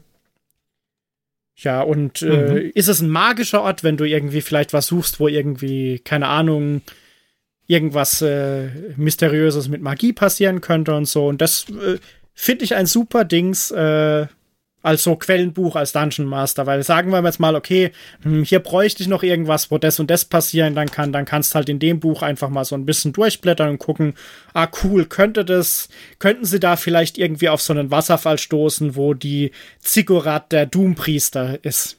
Und dann mhm. äh, macht man dann einen Dungeon in so einem ähm, Tempel, weil es zum Beispiel schon lang keinen Dungeon mehr gab in der Kampagne oder so. Okay. Ähm, also ich, ich bin mir gar nicht sicher, ob ich das Buch auch habe als PDF oder nicht. Ich habe es nicht in meiner Liste drin, weil ich, glaube, ich es noch Ich glaube, es gab mal dieses eine Bundle, da waren die, glaube ich, relativ möglich, viele als PDF drin, drin von denen. Ähm, ich bin großer Fan von dem Sly Flourish Content. Sly Flourish, äh, wenn ihr den nicht kennt, kann, können, können wir sehr empfehlen. Ist ein äh, Typ mit einem YouTube-Kanal, der viel Dungeons and Dragons Content macht, auch ein paar Bücher rausgebracht hat mittlerweile. Und der gibt ähm, sehr gute Hilfestellung für die Spielleitung bringt sehr gute Neuigkeiten raus, was es so im Rollenspielbereich irgendwie Neues gibt und so weiter. Ähm, kann, kann ich sehr empfehlen. Ähm, und ich bin mir sicher, wenn ich die Fantastic Locations schon eingesetzt hätte, dann wären sie in meiner Liste auch drin. Weil Sly Flourish nämlich bei den Sachen, die er macht, eine Sache äh, immer tut, die ich super finde. Und zwar das, was ich vorher gemeint habe. Er hat halt diese, diese offenen Punkte in, seinem, in seinen Sachen drin, in seinen Büchern drin, wo du ähm, wenn du was von ihm durchliest, dann hast du sofort irgendwie fünf Stellen, die dich dazu einladen, äh, selber irgendwas dazu zu dichten oder die dich, die dir sagen, hier sind Möglichkeiten, wie du diesen Content, wie du diese Location oder dieses Abenteuer an deine eigene Kampagne dranflanschen kannst, wenn du es noch nicht weißt und so weiter. Und das macht er halt super. Und deswegen finde ich, macht er sehr, sehr, sehr nützlichen Content. Und wenn man die Bücher kaufen möchte, auch sehr preiswerten Content eigentlich. Ja, also selbst in der Printversion. Genau. Ähm, was, was ich auch empfehlen kann, ah, gut, äh, hast du die Fantastic Adventures auch? Okay, springen wir zu äh, dann äh, äh, Foreshadowing, Platz 13 sind Fantastic Adventures. Ah, okay, gut. Die, die habe ich nämlich auch. Ähm, sind auch nicht in meiner Liste drin, weil ich bisher noch keins gespielt habe von ihnen, aber sie sind, wenn man einen kurzen One-Shot spielen möchte oder sowas, sind die hervorragend, weil sie einfach komplett vorbereitet sind und sie sind aber nicht so, dass du jetzt irgendwie weißt, ich muss jetzt erstmal einen Tag lang ein Buch lesen. Das ist ein, das ist ein Abenteuer, das kannst du in einer halben Stunde durchgelesen haben und dann kannst du es laufen lassen eigentlich. Mhm. Und das ist halt großartig. Für einen schnellen One-Shot, wenn du gerade nichts anderes hast, aber gerne spielen möchtest, hervorragend. Genau. Okay, aber äh, 14 bei mir. Ein Wizards-Content. Und jetzt, Achtung, jetzt gibt es gleich einen Aufschrei. Storm King's Thunder. Eine Kampagne, äh, bei der wir, glaube ich, ein Jahr verbracht haben und sie tatsächlich durchgespielt haben. Ich wollte ähm, sagen, war, äh, es war unsere längste Kampagne bis jetzt. Die wir war unsere längste haben, Kampagne und, bisher. Und die einzige, die wir äh, quasi durchgespielt haben, oder? Nee, von Delver haben wir auch durchgespielt. Ja, okay. Ja. Okay. Ähm, genau, Storm King's Thunder, aber sehr weit unten einsortiert bei mir. Ähm, ich, ich finde, es ist einfach keine, es, es hat, die Kampagne hat halt einfach Schwächen. Also die Kampagne hat drei mögliche Einstiegspunkte, dann hat sie einen sehr, sehr freien langen Teil, wo man einfach durch den Norden des Landes zieht und verschiedene Sachen findet oder auch nicht. Dann hat sie irgendwie eine Location, an die dann alle irgendwie hinkommen müssen. Und dann hat sie von da ab wieder vier oder fünf Locations, zu denen man gehen kann. Und dann kommt man irgendwann zum Bossfight und dann kommt man zum zweiten Bossfight, weil sich herausstellt, dass der erste Bossfight nicht der Bossfight war. Ähm, Wenn die Musik neu angeht. Ja. Also, es hat, die Kampagne hat viele gute Sachen drin gehabt, fand ich. Es gab viele, es gab, wir hatten auch großen Spaß, oder ich, ich glaube, wir hatten großen Spaß ja. dabei, würde ja. ich sagen. Es waren, waren, waren nicht schlecht. Als Spielleiter fand ich sie nicht gut gemacht. Also man muss schon ordentlich arbeiten, um das irgendwie alles irgendwie machen zu können. Sie funktioniert nicht anständig, wenn man nicht Vorwissen über die Art und Weise, wie die äh, Sword Coast und wie die Riesen der Sword Coast funktionieren und so. Wenn man das nicht weiß, dann funktioniert die Kampagne nicht anständig, weil dann muss man halt einfach den Spielern viel erklären und dann ist aber der Plot quasi schon vorweggenommen irgendwie. Ja, also das fand ich blöd und ja, ich hätte mir gewünscht, dass es nicht irgendwie drei Einstiege und dann vier unterschiedliche Riesenfestungen, in denen man in, äh, bei, der man in, bei denen man in eine gehen sollte, gibt und dann noch ein eigenartig kryptisches Ende und dann hier noch und da noch, sondern dass es einen durchgehenderen Abenteuerstrang gibt, den man halt so oder so irgendwie durchspielen sollte. Das heißt nicht, dass ich Railroading besser finde, aber das hätte mir halt einfach besser gefallen. Und so ja, es braucht einfach echt viel Vorbereitungszeit und das ist nicht das, was ich, was ich erwartet hatte. Ja. ja vor, vor, allem von so einem, vor allem von so einem offiziellen Content würdest du ja. eigentlich erwarten, dass die so vorbereitet sind, dass du eigentlich Richtig. auch die gut benutzen kannst. Ja, das ist auch, wenn, wenn, wenn, wenn, wenn ihr mal in Sly Flourishs YouTube-Kanal reinguckt, das ist was, was da halt immer wieder gesagt wird. Ähm, wenn man 50 Euro für einen, für ein Abenteuerbuch bezahlt, dann kann man halt schon erwarten, dass das Ding vorbereitet ist und dass man nicht noch Stunden und Stunden Arbeit reinstecken muss. Und dann möchte ich gerne das Ding lesen können und sagen können, ah ja, okay, cool, mach mal so. Oder, ah ja, okay, cool, gute Ideen drin. Ich, mir gefällt irgendwas davon nicht und das möchte ich ganz bewusst für meine Gruppe ändern. Aber nicht, ah ja, okay, jetzt habe ich eine große Liste von Zeug, das ich genauer studieren und abändern muss, damit ich irgendwie in der Lage dazu bin, das Ding laufen zu lassen. Das ist halt nicht das, was man will. Kommen wir vielleicht später auch noch dazu, wie andere Systeme ja. das machen. Da hätte ich auch noch einen Take dazu. okay, und dann 13 hast du ja schon geshadowt. Dann genau. kommt bei mir die 13 das Book of Layers. Ah. Das Book of Layers ist ähm, der Kompagnon zu dem Tome of Beasts, zu dem ich später noch kommen werde. Tome of Beasts Press, ist ein, oder? Ist genau, ist ein Monsterbuch, eine Monsterbuchserie eigentlich von Cobalt Press. Und sie haben das Tome of Beasts damals gekickstartet und das Book of Lairs war ein Stretch Goal. Und zwar ist es zu einigen der Monster, die in dem Tome of Beasts vorkommen, einfach so einen, äh, ein, ein Lair halt, also ein, ähm, ein, ein Ort, wo sich die Monster aufhalten. Und diese Lairs sind gar nicht mal nur einfach irgendwie Orte, sondern sind eigentlich alles kleine Mini-Abenteuer. Ähm, und zwar für die Stufen, ich glaube, 1 bis 10 oder 1 bis 14. Also wenn man da Bock drauf oh, hat, kann man die sogar okay. zu, einer zu einer Kampagne zusammen ähm, zurren irgendwie. Und das, das sind gut gemachte Abenteuer. Immer so ein bisschen mit kleinem Plot drin und wer wohnt da und was wollen die und so weiter. Das heißt, die kann man eigentlich prima zusammenknüpfen. Oder wenn man nur ein Abenteuer für die Stufe so und so sucht, dann kann man sich da eins rausnehmen und gut ist. Also ähm, fand ich ein gutes Buch ich habe es so weit unten in der Liste, weil ich weiter oben Bücher finde, die ich Bücher habe, die ich besser fand oder nützlicher. Aber ähm, ich würde es tatsächlich jetzt mit meinem heutigen Wissen, glaube ich, dem Storm King's Thunder als Kampagnenbuch vorziehen und einfach selber die Kampagne irgendwie daraus stricken. Das, ja. Ja, weil, weil tatsächlich äh, ist es schon ein Unterschied, weil die in Anführungszeichen Kampagnenbücher von Wizards sind halt eigentlich, also die meisten, die ich jetzt hier auf der Liste auch habe, sind halt nicht so richtig Kampagnenbücher, sondern, sondern sind, sind immer mehr Settingbuch als Kampagnenbuch eigentlich. Mit Abenteuern in dem Setting, aber genau, also man mit, hat mit so, häufig mit nicht so, das Gefühl, dass genau. ja, man hat nicht das Gefühl, dass es Manchmal sind sie kein Fisch, kein Fleisch so. Man hat das Gefühl, es sind mehrere Leute, die da dran arbeiten und die sind sich nicht immer 100% einig, was da jetzt rein soll und was nicht. Das, also es sind immer ein Gefühl cooles, bekomme ich so ein bisschen. Äh, es ja. sind immer ein cooles Setting und äh, potenziell auch coole Missionen, aber es ist tatsächlich nicht so, dass man jetzt sagen könnte, okay, ich lese jetzt irgendwie Storm King's Thunder zum Beispiel als DM und äh, dann ist mir vollkommen klar, wie diese Kampagne verlaufen muss zum Beispiel. Speziell bei Storm King's Thunder ist das überhaupt nicht der Fall. Aber ja. Also da weiß ich es jetzt mhm. nicht, weil ich es nicht gelesen habe, aber bei jetzt äh, bei zum Beispiel, zum Beispiel bei Princess of the Apocalypse war das für mich so ein bisschen. Wobei da war es vielleicht ein bisschen klarer, weil das so ein Dungeon-orientiertes Ding ist. Da gibt es halt die und die Dungeons und dann gehst du halt von Dungeon zu Dungeon oder so. Mhm. Okay. So, dann sind wir bei welcher? Zwölf, ne? Ja. Da kommt bei mir ich glaube, es ist auch Sly Flourish. Uh, Return of the Lazy Dungeon Master, also The Lazy oh. Dungeon Master Teil 2. ja. Das ist aber eigentlich kein, kein Teil 2, sondern es ist. Ja, es ist einfach mehr Con Es ist einfach Dungeon Master. Genau.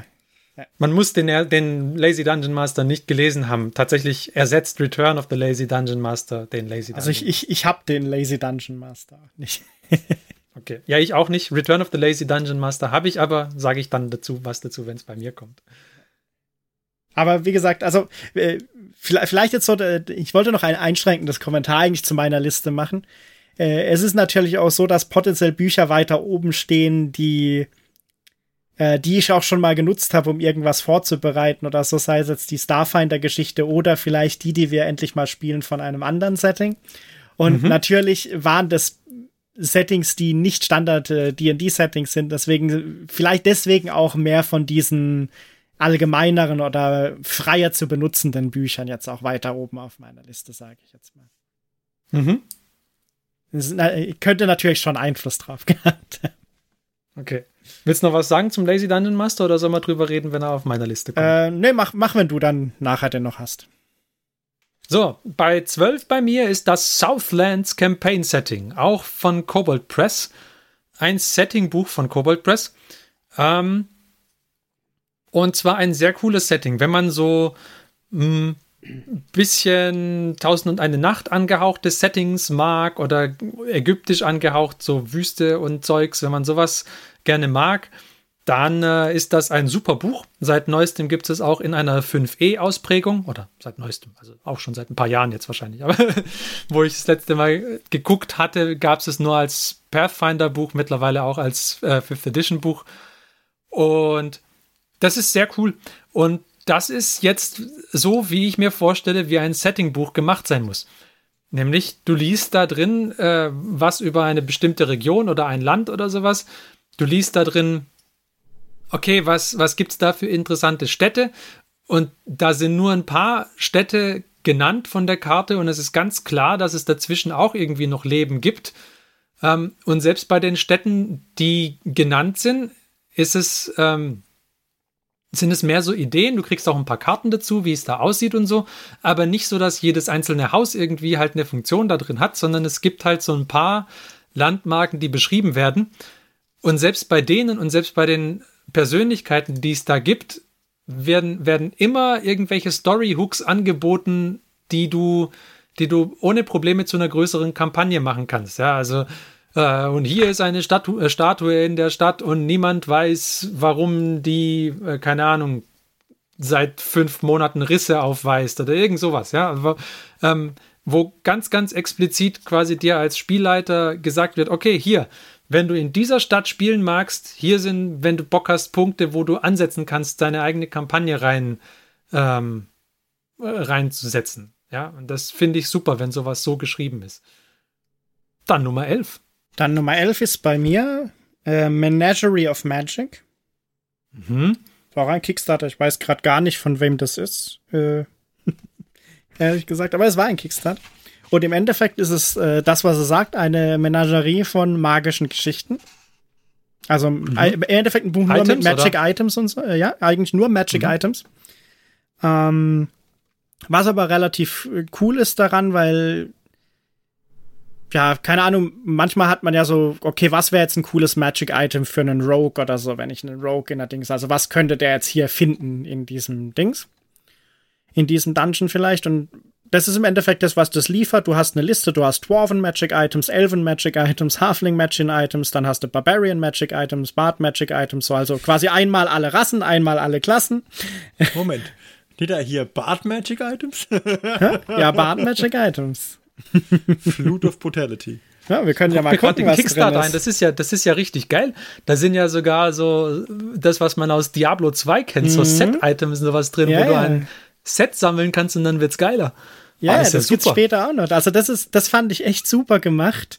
Äh, vielleicht für Martin, äh, du könntest als Bart zum Beispiel die Broken Harmonica of Reviving bekommen. uh, das klingt ja schon nach das klingt nach was, was der Martin definitiv spielen ja, würde. Das ist ja, mein Setting. Aber äh, finde ich halt einfach cool, weil äh, gerade so coole Items, also ich bin extrem schlecht in mir coole Namen oder so auszudenken für solche Dinge. Und deswegen finde ich dieses Buch einfach klasse. Wenn man irgendwie so ein Magic Item mal braucht, dann sind so viele ja. coole Sachen drin. Und selbst wenn man sie nicht direkt verwendet, einfach so als coole Idee wie diese, wie diese Harmonika oder so, dann macht man halt irgendwas anderes draus, wenn man es jetzt in einem Space-Setting macht. Aber die Idee ist ja trotzdem noch valide. Ja. ja, das klingt wie ein Buch, was halt das quasi tut, was bei mir quasi der Dungeon Masters Guide tut, aber es besser macht. Ja, ja genau, weil es halt eigentlich nur das macht. Genau, es hat, dafür einen, aber auch es hat einen Sinn und den macht's gut. genau. Ja. Ja, ja, ja. Cool. Das ist mal, das muss ich mir genauer angucken. Also im besten Falle können unsere Hörer auf jeden Fall Tipps mitnehmen für die Bücher, die sich lohnen, sich mal anzuschauen. Ja, ja, das ist ja, das ist ja der, der Grund, warum wir das hier machen. Ist natürlich blöd, wenn unsere Hörer jetzt sagen, wir haben aber doch hier einen Tabletop-Podcast, wir wollen nicht Rollenspiel, dann, ja, dann müsst ihr durch. aber auch, auch da kann man, ähm, ich finde, man kann diese Hobbys so gut miteinander kombinieren. Ich habe ja meine Tabletop-Minis auch für die, die benutzt und ich glaube, es geht auch immer weit, weit versa. Also von daher. Ja, und wenn mal wieder Lockdown ist und man nicht auf Tabletop spielen kann, dann kann man ganz prima Online-Rollenspiele spielen. Also. magische Gegenstände kann man immer brauchen. Ja, genau. Magische Gegenstände kann man immer brauchen. Okay, Nummer 11 bei mir. Ähm, ja, jetzt kommt ein Setting-Buch. Adventures in Middle-earth.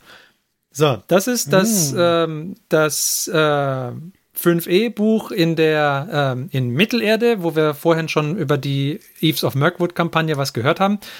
Ähm, von den äh, von den Büchern, die ich quasi zu anderen Spielwelten habe, ist mir das zwar das am nicht liebste.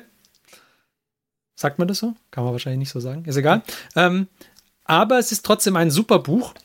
Und zwar, weil es, ähm, also das, es ist Mittelerde, ja, das heißt, mit all den Problemen, die man halt hat, wenn man in so einem sehr bekannten Setting spielt, nämlich dass die Geschichte eigentlich schon festgeschrieben ist und so weiter.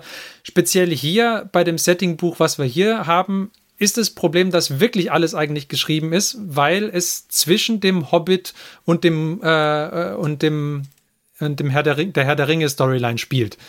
Das heißt, hier ist keine besonders lange Zeit und die ist eigentlich ja man, man kann sich, finde ich, nicht ganz so gut entfalten. Aber das Buch, ähm, was, was an, an Herr der Ringe ja zum Beispiel super ist, also alles ist an Herr der Ringe super, aber was zum Beispiel dran super ist, ist, äh, dass, dass die, die Bücher dir ja so eine gewisse Weite vermitteln, wenn du da, ähm, wenn, wenn die da durch die Welt laufen, reisen irgendwie. Und dieses, äh, dieses Gefühl, das das Reisen dir geben soll, das schafft dieses Buch sehr gut in Rollenspielmechaniken umzusetzen. Also die, wie so eine Reise verläuft, nimmt hier einen wesentlich größeren Platz ein, als es das bei normalen ähm, Dungeons and Dragons Setting Büchern tut. Und das finde ich gut. Und hier sind die Mechaniken eigentlich auch sehr interessant. Das ist natürlich wenn es nur darum geht, das ist natürlich eigentlich irgendwas, was man auf 3 DIN A4 irgendwie kurz beschreiben kann und gut ist.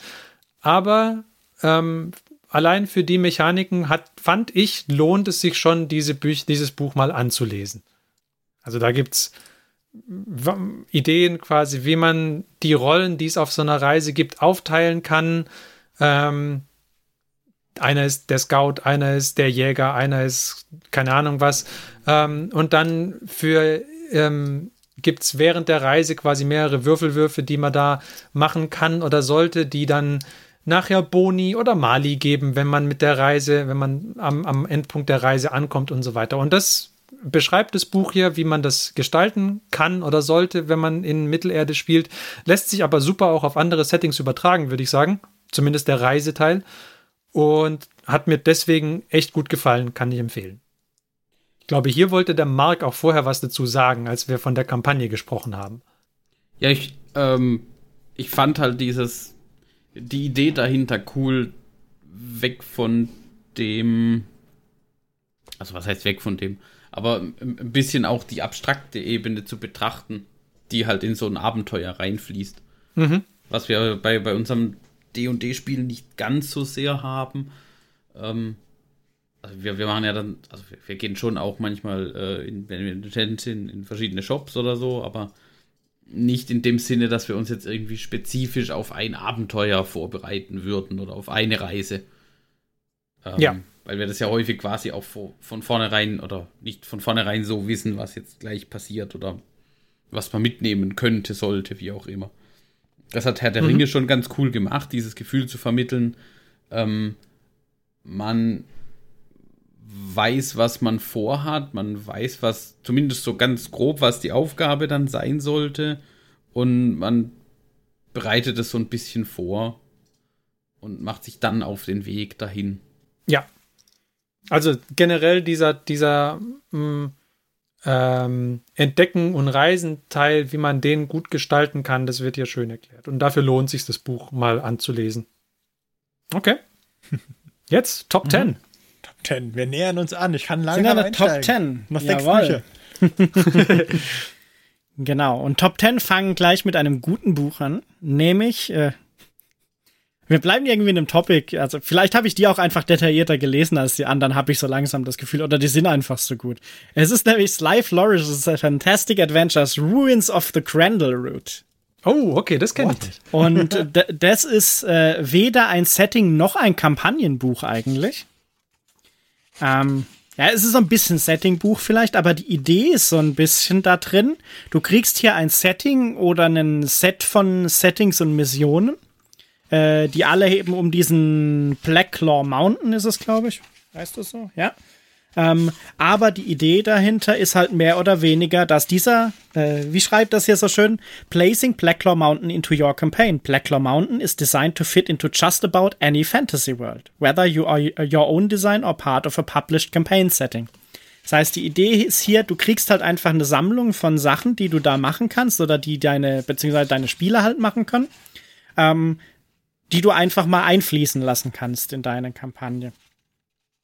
Und was ich da auch ganz cool fand, zu der, was wir vorhin bei dem Lazy DM kurz hatten, ähm, ist, äh, am Anfang schreibt er nämlich auch rein, was die Philosophies of this book sind. Und die haben mich damals so ein bisschen abgeholt, weil er sagt so, die Top-Sachen äh, sind Situations, not Stories. Great ja. Role-Playing Stories unfold at your table, not in any book. Also kriegst du halt quasi eher so Sachen, wie, wie, die, wie die Sachen aufgebaut sind, was da passiert und was da die Eckpunkte sind, aber du kannst halt noch selber ausgestalten, vor allem mit den Spielern dann, was tatsächlich dann am Ende dabei rauskommt. Oder äh, Focus on Underground Exploration, das heißt, okay, wenn du das halt machst, das ist halt ein Dungeon-Buch mehr oder weniger mit mehreren Dungeons. Und dafür liefert dieses Buch halt alles Mögliche, was du machen kannst. Du musst das jetzt nicht spielen, aber du hast halt verschiedene Sachen, die da drin dann möglich sind.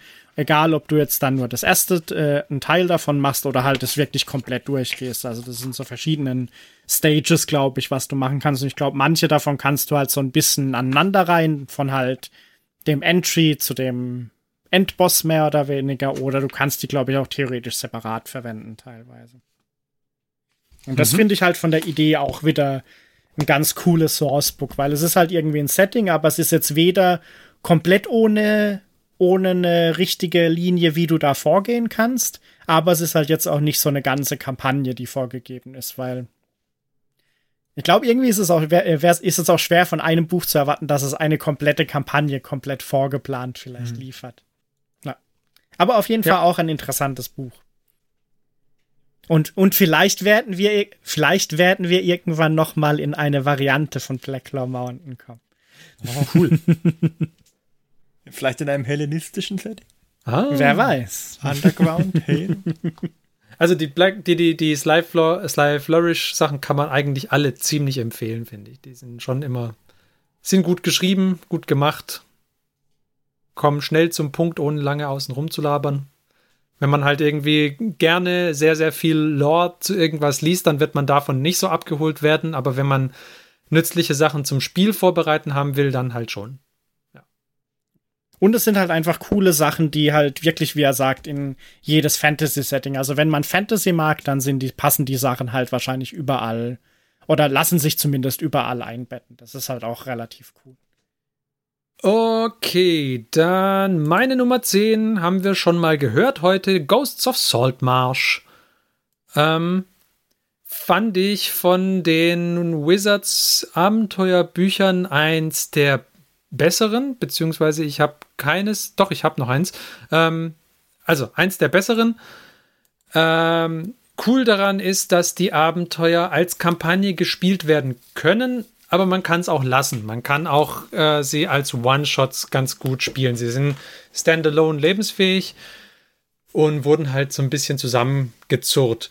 Die, ähm, also der Ort Saltmarsh, um den es da geht, der macht eigentlich eine ganz gute Basis so für eine Kampagne und ja, insgesamt hat mir das, hat mir das Setting okay gefallen.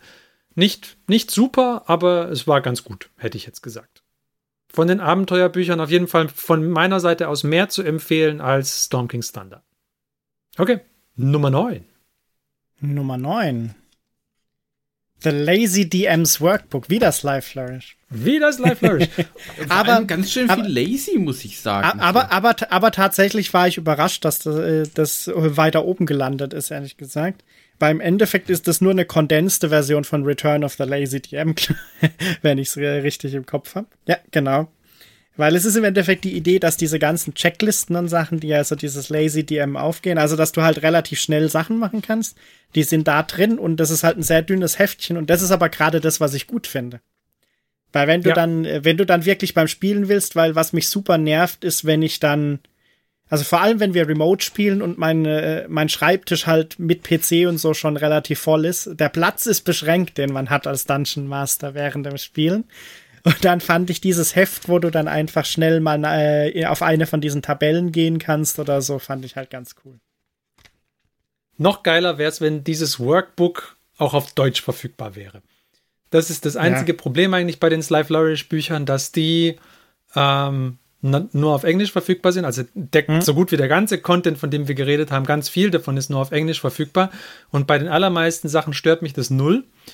Bei den Sly Flourish Büchern stört mich dahingehend, dass die, also es stört mich bei, bei Random Tables dann, wenn wir, wenn man zum Beispiel Personennamen oder ähm, irgendwelche, irgendwelche Gasthäuser oder sowas auswürfelt und dann hätte man manchmal gerne den Namen und so weiter irgendwie direkt auf mm. Deutsch dastehen, weil es ja, dann, ja, ja. das ist das, was mich daran stört. Aber ansonsten aber Super. wie wäre es denn mit einer äh, Hobbyistenübersetzung der jeweiligen?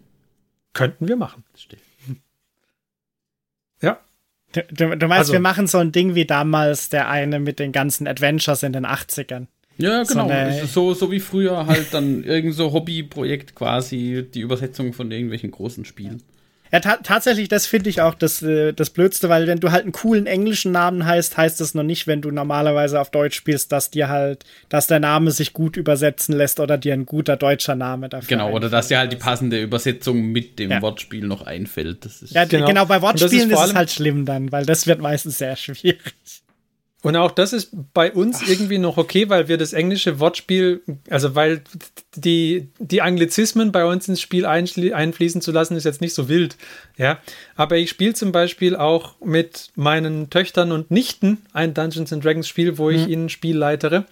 Und da brauche ich halt irgendwie zum allergrößten Teil noch nicht mit den englischen Begriffen kommen. Weil meine Töchter verstehen es auf jeden Fall nicht. Ähm, und dann wäre es halt schön, wenn man diese Listen auch auf Deutsch hätte. Okay. So, das war die 9, richtig? Äh, ja. Okay, Nummer 9 bei mir, das Monster Manual. Oh, Haben wir schon darüber gesprochen? Hoppla. Ja. Ähm, das Monster Manual ist, finde ich, also, ich finde, es ist, man sieht ja, es ist das am tiefsten residierende Monsterbuch, das jetzt bei mir kommt, weil das ist ja das erste in meiner Liste. Trotzdem ein nützliches Buch. Und wie gesagt, der Grund, warum man das Monster Manual haben will, ist der Beholder und der Mindflayer. Und für alle anderen Fälle. Die sind so kommen, gut, dass nimm, es. Äh nee, das, das sind halt die ikonischen Dungeons Dragons Monster und die kannst okay. du nur aus dem Buch hier rausholen. Ja, also du kannst sie auch nicht in D&D Beyond bekommen, es sei denn, du bezahlst dafür sie. Und wenn du dafür sie bezahlst, dann kannst du dir auch gleich das Monster Manual kaufen. Ähm, das ist halt so das, das Ding. Ja, du, du kriegst die Dinge halt einfach nicht anderswo. Wenn du aber nicht gerne mit einem Beholder oder einem Mindflayer als Monster spielen möchtest, dann gibt es deutlich bessere Monsterbücher und dann würde ich auch nicht zum Monster Manual raten. Aber und es gibt, es gibt auch genug alternative Beholder-Monster, die ähnliche Sachen machen können. Auch nicht natürlich. Beholder sind. Dann heißen sie halt Eye Beast oder was auch immer. Ja, ähm, ja, aber wenn man ein Monsterbuch haben möchte und es ja, dann kann man durchaus das Monster Manual als Einstieg nehmen. Und wenn man überlegt, ich möchte gerne ein Spiel leiten, soll ich mir den Dungeon Masters Guide kaufen oder lieber das Monster Manual? Auf jeden Fall das Monster Manual. ja.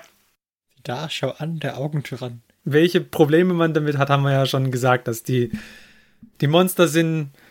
Ja, ich erzähle noch mehr dazu, wenn wir zu den anderen Monsterbüchern noch kommen, aber die Monster sind nicht so top ausbalanciert und sie sind auch der, die Beschreibungen, die man im Monster Manual findet, sind jetzt nicht so furchtbar interessant oder umfangreich. Da gibt es besseren Content. Okay, weiter geht's. Nummer 8. Nummer 8 bei mir ist äh, wieder ein Kickstarter. Hm. Äh, Strongholds and Followers. Das ist Cobalt Press. Ist das Cobalt Press? Nein, das ist, nein, das ist MCDM. Genau, MCDM. Ja. Okay.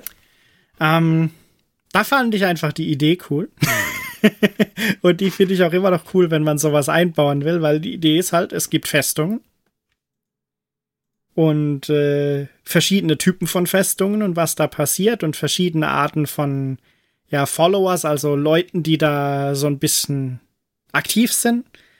Und äh, dann auch noch so eine Idee, wie sowas passieren kann, in, wie so ein Adventure da aussehen könnte mit einer Belagerung von einem Schloss oder so.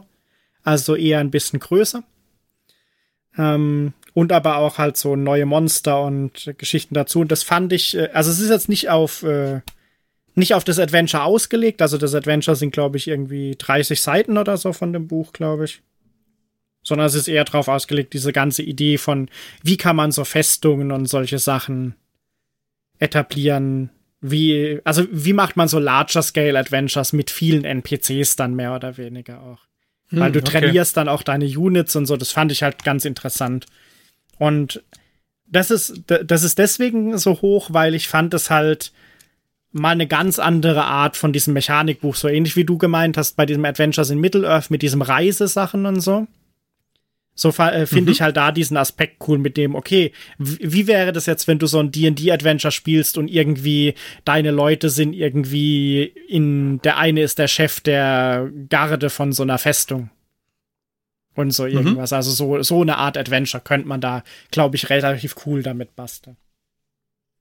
Okay, cool. Sehr schön. Dann bei mir die Nummer 8.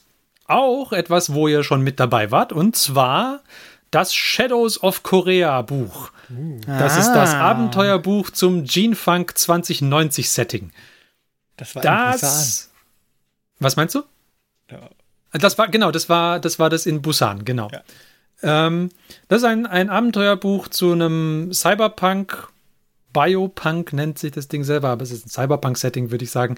Ähm, das ähm, ja, es ist einfach das Abenteuer, die, die Kampagne da dazu. Und das ist, fand ich, ein sehr gutes, ähm, ein sehr gutes Abenteuer, einfach weil es auch, ähm, es macht sehr viele Sachen gut. Also es, es hat, die Abenteuer sind einigermaßen kompakt. Du kannst sie als Kampagne spielen, musst du aber nicht. Ähm, es gibt quasi für jede, für jede Stufe der Charaktere ein paar ähm, Missionen, die sie spielen können, aber nicht müssen. Und ich fand es einfach insgesamt gut gemacht, so als, ähm, als Abenteuer. Ja, also kann ich, kann ich sehr empfehlen. Ist auch einigermaßen preiswert eigentlich. Und Artwork und so weiter ist gut gemacht. Ist gut, es ist gut geschrieben. Es sind auf jeden Fall spannende, spannende Missionen drin, wenn man Cyberpunk gerne mag. Von daher eine Empfehlung von mir. Ich fand es insgesamt als Kampagne besser gemacht als sämtliche First-Party-Kampagnen, die ich bisher genannt habe, logischerweise. Und fast eigentlich die beste Kampagne, die ich bis jetzt mir durchgelesen hatte. Nicht ganz die beste, aber fast. ja, gut, ich meine, es kommt drauf an. Also, wenn der NPC da drin steht, auf den ich gerade Flashbacks habe, dann äh, ist es vielleicht zu hoch Ja, der ist da drin. ja, ja, nee, dann, und er, und er hat echt überhaupt keinen Bock mit dir zu reden, Mann. Ja. es gab da so einen Auftrag, man weiß wegen meinem Truck jetzt, Alter. So einen gescheiterten Drogenkurier, der war echt anstrengend. das hat so ja. viel Spaß gemacht, den ich, glaub, ich glaube, Martin ist sowohl in Character als auch out Character, out of Character verzweifelt an diesem NPC. ich glaube ja, auch, der ja. war schon, der war schon sehr, sehr hart. Wobei ich sagen muss, ähm, ich fand das Setting ganz cool. Aber ich, für mich persönlich hat der Herr der Ringe, äh, das Herr der Ringe-Setting mehr Spaß gemacht, das Drumherum. Oh, echt? Muss ich sagen. Das ja. hätte ich nicht vermutet. Okay. Okay, das ist ja gut zu wissen. Alles klar. Also ich hatte auch, ich hatte als Spielleiter deutlich mehr Spaß an dem Setting als am Herr der Ringe-Setting. Ja, ich müsste mal das kombinieren. Oh, Herr, Herr, der Ringe in einem cyberpunk -Korea. Nein, nicht, nicht Herr der Ringe in einem Cyberpunk, sondern umgekehrt Cyberpunk mit diesem Herr der Ringe-Mechanismus. ah, okay. Sowas wie du, du, ja, du musst weiß. die, die äh, radioaktiven Wüsten durchqueren und musst vorbereiten oder so. Uh. So Mad Max. Also ich, ich wollte gerade sagen, also ein Mad Max RPG. Mad Max meets Cyberpunk oder sowas. Mit Herr der Ringe-Mechanik. Quasi, quasi Dune, also. ja, wenn man so drüber nachdenkt, schon. Ne? Also bewahrheitet sich die alte Aussage, alles das Gleiche. Alles das Gleiche. Okay, aber was haben wir bei dir, Johannes? Auf Platz Nummer 7 ein First-Party-Buch von oh, Wizards so of the Coast, ja. Nämlich, Lass mich überlegen. Ja. Es kann ja jetzt gar nicht mehr viel sein. Es ist Tasha's Cauldron of Everything. Ja, also tatsächlich oh, okay. von, von, den Nicht-Kampagnenbüchern äh, ist das, glaube ich, auch die letzte Möglichkeit. Ich, genau, deswegen war es jetzt nicht so schwierig. Ja, genau, also Tasha's Cauldron of Everything und zwar ist das, äh, ist das tatsächlich das Buch von den, vor allem den Nicht-Kampagnenbüchern, weil die, ja, die kann man immer noch mal ein bisschen separat bewerten, vielleicht eigentlich. Aber von den Wizards-Büchern war das das, was mir am besten bisher gefallen hat. Und das liegt natürlich zum einen dran, äh, dass es die Soul Knife Subclass für Rogues hinzugefügt hat. Meine bisherige Lieblings-Subclass. in D&D. Aber allgemein mhm. fand ich es halt cool, dass es das erste Buch, glaube ich, war, nämlich das auch so richtig neue Klassen im First-Party-Content, glaube ich, eingeführt hat, die allgemein waren. Also die jetzt nicht setting-spezifisch waren. Ähm, und äh, ich glaube, das ist fast nämlich das halbe Buch sind neue Optionen für Klassen. Also sind, glaube ich, nicht eigene Klassen unbedingt, aber es sind halt echt viele so äh, Subklassenoptionen, die man wählen kann, die da drin sind. Also wie zum Beispiel Soul Knife für Rogues oder der Fey Wanderer für den Ranger und solche Sachen. Und das fand ich äh, sehr cool, weil ich finde, diese Subklassen je mehr Auswahl man da hat, wenn man einen Charakter baut, desto besser, weil da kann man halt viel coolere Charakter bauen, wie mit dem, was im Standard Players Handbook oder so oder in den meisten Kampagnenbüchern, glaube ich, nur drin ist. Mhm. Und zusätzlich hat es dann noch so ein bisschen so eine Mechanik wie Group Patrons, also so ein bisschen Background, wer könnte denn vielleicht deine Gruppe und die, die Adventurer-Gruppe unterstützen, so. Ähm, dann jede Menge Magical-Sachen natürlich wieder mit Spells und Magic-Items und so, also dann wieder so eher so einen ja, so Collection of Stuff. Und was ich auch cool fand, aber ist dann die letzte Section, weil das ist sowas, was zum Beispiel wir vorher gesagt haben, was manchmal in einem Buch vielleicht drin sein könnte. Weil die letzte Section, auch wenn ich die jetzt nicht im Detail 100% kenne, aber allein von der Idee ist Dungeon Masters Tools, wo so ein bisschen erklärt wird, wie du manche Sachen und Mechaniken vielleicht auch als Dungeon Master dann umsetzen kannst. Zum Beispiel verschiedene mhm. magische Phänomene oder äh, übernatürliche Regionen und wie die sind. Und das ist, glaube ich, eher so in die Richtung wie das, was uns auch an diesen Sly Flourish-Dingern teilweise gefallen hat. Dass es halt so eine Situation oder so ein grobes Ding umreißt, ähm, das du verwenden kannst, aber halt jetzt nicht irgendwie zu viel ausdefiniert oder zu, zu festgefahren auf eine Variante ist. Mhm. Und das fand ich ganz cool. Also, Favorite okay. Ich glaube, es ist auch das letzte, also Favorite First Party Content. Uh. Wobei, okay. also ich habe mir überlegt, ob Tasha's Cauldron of Everything tatsächlich auf diesen Tasha's Hideous Laughter ja, zurückgeht. Das ist, das, ist, das ist übrigens einer der SRD-Lustigkeiten, die ich vorhin am Anfang der Episode meinte, weil in SRD gibt es nur Hideous Laughter, weil nur ah. First-Party-Content darf von Tasha Hideous, Tasha's Hideous Laughter reden. Ach so, aber im SRD ist Hideous Laughter trotzdem ja, drin. Es gibt den Spell auch im Standard, ja, das, oh. aber er heißt nicht Tasha's Hideous Laughter. Aber macht es gleich, oder wie? Er macht das Gleiche, aber das hat es zum Beispiel damals, glaube ich, schwierig gemacht, weil das ist bei dem und zwei anderen Spells so, weil zum Beispiel Leum uns Tiny hat, heißt auch anders im SRD, aber gibt's. Und das macht es aber schwierig, die in D&D Beyond richtig zu finden. Zumindest damals, als wir das letzte Mal D&D Beyond Charaktere gebaut haben. Also zur Erklärung, es gibt einen Zauberspruch, ähm, Tasha City is Laughter, bei dem ein Charakter praktisch anfängt zu lachen ähm, und nicht aufhören kann. Also man nimmt es meistens, um den Gegner irgendwie kampfunfähig zu machen. Ähm, und deswegen musste ich jetzt bei Tascha und äh, Taschas Cauldron mhm. an, an, den Zauberspruch denken. Genau, und das und, ist die Person. Und die Person ist halt aber eine First-Party-Named Character, mehr oder weniger. Okay. Weil ich habe dann nämlich gegoogelt und, und gelesen, dass das irgendwie ein Leserbrief war von einem kleinen Mädchen an Gabby Geigex, die darum gebeten hat, dass ein Zauberspruch was mit Lachen zu tun haben soll. Ja dass der zu einem mega brutalen äh, Zauberspruch geführt hat, mit dem man Leute außer Gefecht setzen kann. Ja. Aber Charakter ist, glaube ich, tatsächlich die Tascha von Tascha's Cauldron of Everything. Okay, es ist nicht Tascha Ja. Okay. Nein. es ist nicht Tascha Ja. Anderes okay. Universum. okay. Okay. Nummer 7 bei mir ist von Cobalt Press das Midgard World Book. Das ist der große Bruder von dem Southlands Campaign Setting, von dem ich vorher erzählt habe.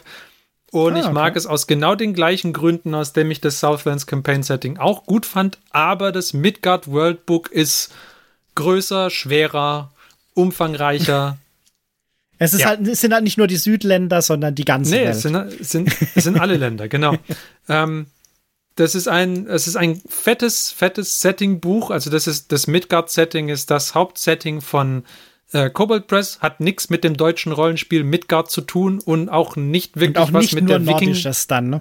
Es ist auch nicht nur nordisches Zeugs drin, hat, aber es ist schon angehaucht auch von okay. nordischer Mythologie. Ähm, ja, aber ein wunderbares Buch. Wirklich, wirklich schwer, wenn man es im Print kauft. Ähm, und es hat, macht genau die Sachen, die ich von dem Setting-Buch halt haben möchte, nämlich, dass es mir Orte auf der Karte beschreibt und es gibt mir Adventure-Hooks und es gibt mir viele Möglichkeiten, wo ich selber in die Welt quasi eingreifen kann, weil sie wirklich groß ist und nicht alle oder viele Plätze explizit nicht beschrieben sind. Genau. Deswegen würde ich als, als Weltbuch es, wenn man nicht in den Wizards-Settings spielen möchte und äh, keine Lust hat, sich selber ein Setting zusammenzubauen, finde ich, Midgard Worldbook kann man uneingeschränkt gut benutzen. Würde ich sofort empfehlen. Okay, Nummer 6. Nummer 6, es wird, es wird knapper, es wird knapper. Es wird knapp. Ja. Nummer 6 bei mir ist Limitless Encounters Volume 2, was auch ein Kickstarter war. Äh, also Volume 1 gibt es auch, aber ja, mhm. da war ich zu spät wahrscheinlich. Das war der vor vorherige Kickstarter. Und die Idee ist einfach, man hat ein Buch mit Encounters, die man mehr oder weniger einfach so verwenden kann. Und die Encounters äh, funktionieren mehr oder weniger so. Also der Index ist so ein bisschen, das ist auch so ein Heft eher. Aber man hat halt sowas wie Dungeon Encounters, Forest Encounters, Jungle Encounters, Lower Planar Encounters, Oriental Explorer. Äh, aber ihr, ihr, ihr erkennt das Theme. Mhm. Und jedes Kapitel hat so, würde ich jetzt sagen, um die zehn Encounters. Und die Encounters sind immer so, dass sie einen Titel haben.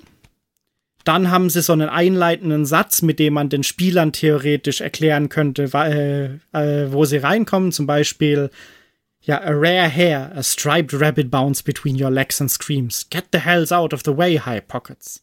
Busting through the undergrowth in pursuit of the rabbit is a snake longer than a man. Und dann hat man eben dieses Snake als Creature mit einem Creature-Stat-Block und was sie so kann. Und dann hat man so eine kurze Erklärung von der Motivation dieser Kreatur potenziell oder wie die halt agiert. Und dann noch eventuell, was kann man finden oder so als Treasure und wie könnte es weitergehen. Cool. Nach diesem Encounter. Und das fand ich von der Idee her ganz cool und ist halt auch sowas, das kann man einfach mal mit diesen anderen Dingern so als Baukasten verwenden, wenn man mal irgendwas braucht. Und ich muss sagen, so von den Artworks und so, also das ist eigentlich das Einzige, wieso ich mir die Printversion damals geholt habe, weil mich das Artwork abgeholt hat, das sie bei der Kickstarter-Kampagne. Und ist auch echt cool gemacht. Das klingt wie ein das super Buch. Das ist die Nummer 6. Das werde ich mir merken. Klingt wie ein sehr gutes Buch. Nummer 6 bei mir. Der das ähm, höchst gerankte First-Party-Adventure. Lost Mine of Vandelver. Ah, das, war, das war so ein gutes Einstiegsadventure. Ja, ja, ja, das war, das war so eine gute Einstiegsbox insgesamt. Also die Stimmt, kam, das war die, von der Box, ne? Ja, genau. Die Ja. konnte man uneingeschränkt empfehlen, diese Box. Da war alles, was man gerne haben möchte, um mit Dungeons and Dragons anzufangen, drin. Unter anderem auch dieses tolle Lost Mine of Vandelver Abenteuer. Das ist eine Mini-Kampagne, die einen vom ersten bis zum, weiß gar nicht, fünften oder sechsten Level, glaube ich, gebracht hat. Und die war einfach, also ich fand die super. Ich würde die jederzeit wieder spielen. Ähm, ja, und das äh, war, waren kleine äh, Abenteuer, die, wo man gut verstehen kann, wie kommt man rein, wie geht man raus, wie verknüpft man es eventuell mit einem anderen Abenteuer. Es gab ein gutes, eine gute Homebase, wo man quasi immerhin zurückkehren kann, nämlich das kleine Dorf von Delver. Und ja, insgesamt, es waren viele unterschiedliche Arten von Abenteuer dabei, damit man als Einsteiger quasi mal gucken kann, was gefällt einem. Also es waren Dungeon Crawls dabei, es waren aber auch ähm, irgendwie Abenteuer dabei, die jetzt eher in der Stadt spielen oder die eher irgendwie auf einer Reise spielen oder sowas. Insgesamt war es einfach ein sehr stimmiges Abenteuer und es ja, gab es zu einem Spottpreis. Und ich glaube, ich bin mir nicht sicher, ob aktuell, aber ähm, es gab es zumindest eine ganze Weile mittlerweile auch kostenlos auf D&D Beyond, weil es nämlich nicht mehr gedruckt wird, leider. Oh, okay. Genau. Das heißt, äh, g- gibt's, gibt's diese Starterbox dann noch oder äh, und da ist ein Nee, neues die- Adventure es drin gibt oder jetzt- gibt's die gar nicht mehr? Diese Starterbox gibt es nicht mehr. Es Ah. gibt wieder eine Starterbox. Es gibt aktuell eine und es kommt demnächst eine neue raus. Ähm, jeweils mit anderen kleinen Kampagnen. Ich glaube, aktuell ist es Dragons of Icespire Peak. Bin mir Hm, aber nicht okay. sicher. Es kann auch sein, dass das das nächste sein wird. Ähm, die wohl auch gut sind und die man genauso gut einsetzen kann. Ähm, ja, aber Lost Mine of Vandelver war, fand ich zum Anfangen einfach super. Also, ja. Und war auch für den Dungeon Master zum Lesen gut. Also, das war nicht, nicht zu viel Content, nicht zu wenig Content. Das war so, dass man gut damit arbeiten konnte. So, jetzt kommen wir bei den Top 5 an. Ja, Also, fünf. Der Jetzt, nächste wenn, der- wenn, Ja. Von den, von den Top 5 Büchern hier würde ich jetzt bei mir quasi mindestens drei auf jeden Fall jedem empfehlen, der Dungeons and Dragons spielen möchte. Also, das wären, das wären jetzt von, von den fünf werden wir, kann man drei aussuchen und die sind super zum Dungeons and Dragons spielen, würde ich sage, sagen. Das sind die, die man haben sollte. ja, Aber jetzt mach du da, zuerst. na, da, dann äh, sage ich da was auch dazu. Bei mir wird es nicht so sein, Okay. weil äh, bei meinen Top 5 auch viel Setting-Bezogenes dabei ist. Und da hängt es natürlich Mhm. davon ab, ob man mit dem Setting was anfangen fangen Mhm. kann. Finde ich. Genau, aber 5 ist auch ein Buch, wo ich sagen würde, das könnte man sich zumindest mal angucken. Es ist wieder eines der typischen äh, Source-Books für bestimmte Sachen, wie wir schon hatten mit verschiedenen Dingen, wie der Magie und äh, den Locations und so. Ähm, es ist nämlich Remarkable Shops and Their Wares. Cool. Auch ein Heft mit mehr oder weniger einer lustigen Sammlung von äh, Shops, die man in irgendwelchen Städten finden könnte. Und äh, was es eben vielleicht interessante Sachen in diesen Shops geben könnte. Äh, Klingt super. es gibt zum Beispiel auch Shops, in denen man verschiedene Haarschnitte und Tonisch, Toniken, Toniken oder so, keine Ahnung, kaufen kann, die bestimmte Sachen dann machen. Zum Beispiel das Emotive Ointment für 250 Gold Pieces. This ointment, when rubbed onto the scalp, causes the individual's hair to change shape based on their emotions for the next eight hours. Und äh, so gibt's da eben ganz viele coole Sachen, die man auch cool mal sagen kann. Da gibt's irgendwie eine Flask, wo nichts drauf ist und dann guckt man halt mal, okay, was könnte da jetzt Lustiges drin sein? Äh, äh, Finde ich so ein sehr cooles Buch für solche Sachen. Oder ja, Heft. Finde ich auch super. Es gibt vom gleichen äh, Anbieter auch noch, glaube ich, die Remarkable Ins and their irgendwas. Ja, ich weiß genau. gar nicht, was. Die habe ich damals nicht gekickstartet. Das war, glaube ich, der nächste Kickstarter dann. Ähm, klingt, klingt aber auch nach so Büchern, die man übersetzt haben möchte. Genau, das ist das Einzige, was ich da wieder anmäkeln würde, nämlich, dass man die gerne übersetzt haben möchte. Was ich hier noch gerade habe, was mir fällt, ich glaube, das, äh, das war auf, äh, nicht im Regal, sondern irgendwo anders. So ähnlich wie Martins auf dem Nachttisch. Ich glaube, ich habe nämlich von denen auch Remarkable Cults and the Followers, wo du so eine Sammlung hast von, von Kulten und wie die funktionieren und was für Arten von Followern die haben. Aber ich meine, ich brauche mir nie wieder Shops ausdenken oder sonstige Läden oder sonst irgendwas, weil es gibt nur einen Shop und den kann niemand schlagen. Und das ist einfach Hummus Among Us. Ja, Hummus Among Us war gut. ja. The best food and vegetable shop in all, in all of Norwich. Ja. So gut. Der war gut. Ja, es ist ein Sneak Attack-Referenz ähm, von dem D&D-Podcast Sneak Attack. Da, wie sich durch, also er hat wirklich sich gute, gute Shopnamen ausgedacht und Hummus Among Us ist definitiv einer meiner Lieblinge. Ja. Ja, und wenn man mal englischen D&D-Content, der abgeschlossen ist und der auch nicht pro Folge so lang ist wie eine Critical Role-Episode oder so, also der schon deutlich weniger Stunden frisst, um ihn nachzuholen, kann man Sneak Attack auch immer noch empfehlen, finde ich, die erste Staffel. Ja, ja. Tonqualität wird später besser. Aber so schlecht ist er am Anfang auch nicht. Nee, es wird auch, wird auch sehr bald besser. Also die ersten zwei, drei Folgen sind nicht so gut, glaube ich. Und dann wird es aber, aber, besser. Ja, ich, ich wollte nicht zu weit weg, ich wollte nur sagen, der Shopname hat ja, haben das, Buch, das Buch für mich überflüssig gemacht. Ja. naja, aber dann hast du ja immer noch nur irgendeinen Futterstore nicht. Ja, aber er muss halt variieren. Also hier allein der, der, der Shopname The Sheer Mike Dread.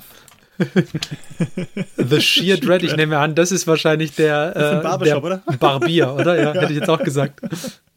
The Sheer Dread, Moment. Yeah.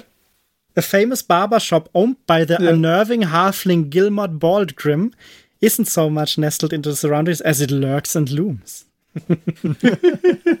Aua, sehr schön. Ja. Ah ja, da ist zum Beispiel Buch. lustig, äh, äh, es gibt halt so ein Basisding und dann gibt es Secret Services. Also eventuell was, was man finden könnte und dann auch so potenziell Beschreibung von Owner and Staff.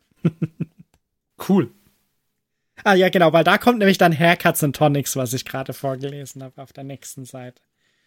Und, äh, und sogar noch eine Liste von möglichen Notable Patrons, also Leuten, die du da begegnen könntest oder die da irgendwie bekannt sind oder so. Das ist sehr lustig. Das klingt halt auch wieder wie so ein Buch, wo du, wo du die Story-Hooks halt gleich ja. quasi mitgeliefert bekommst, das dir Sachen anbietet, wenn du gerne da ein Abenteuer drin machen mhm. könntest, wie du es anfangen lassen kannst und so. Und wenn nicht, dann nimm halt einfach den Shop und plopp ihn bei dir rein und fertig. Ja.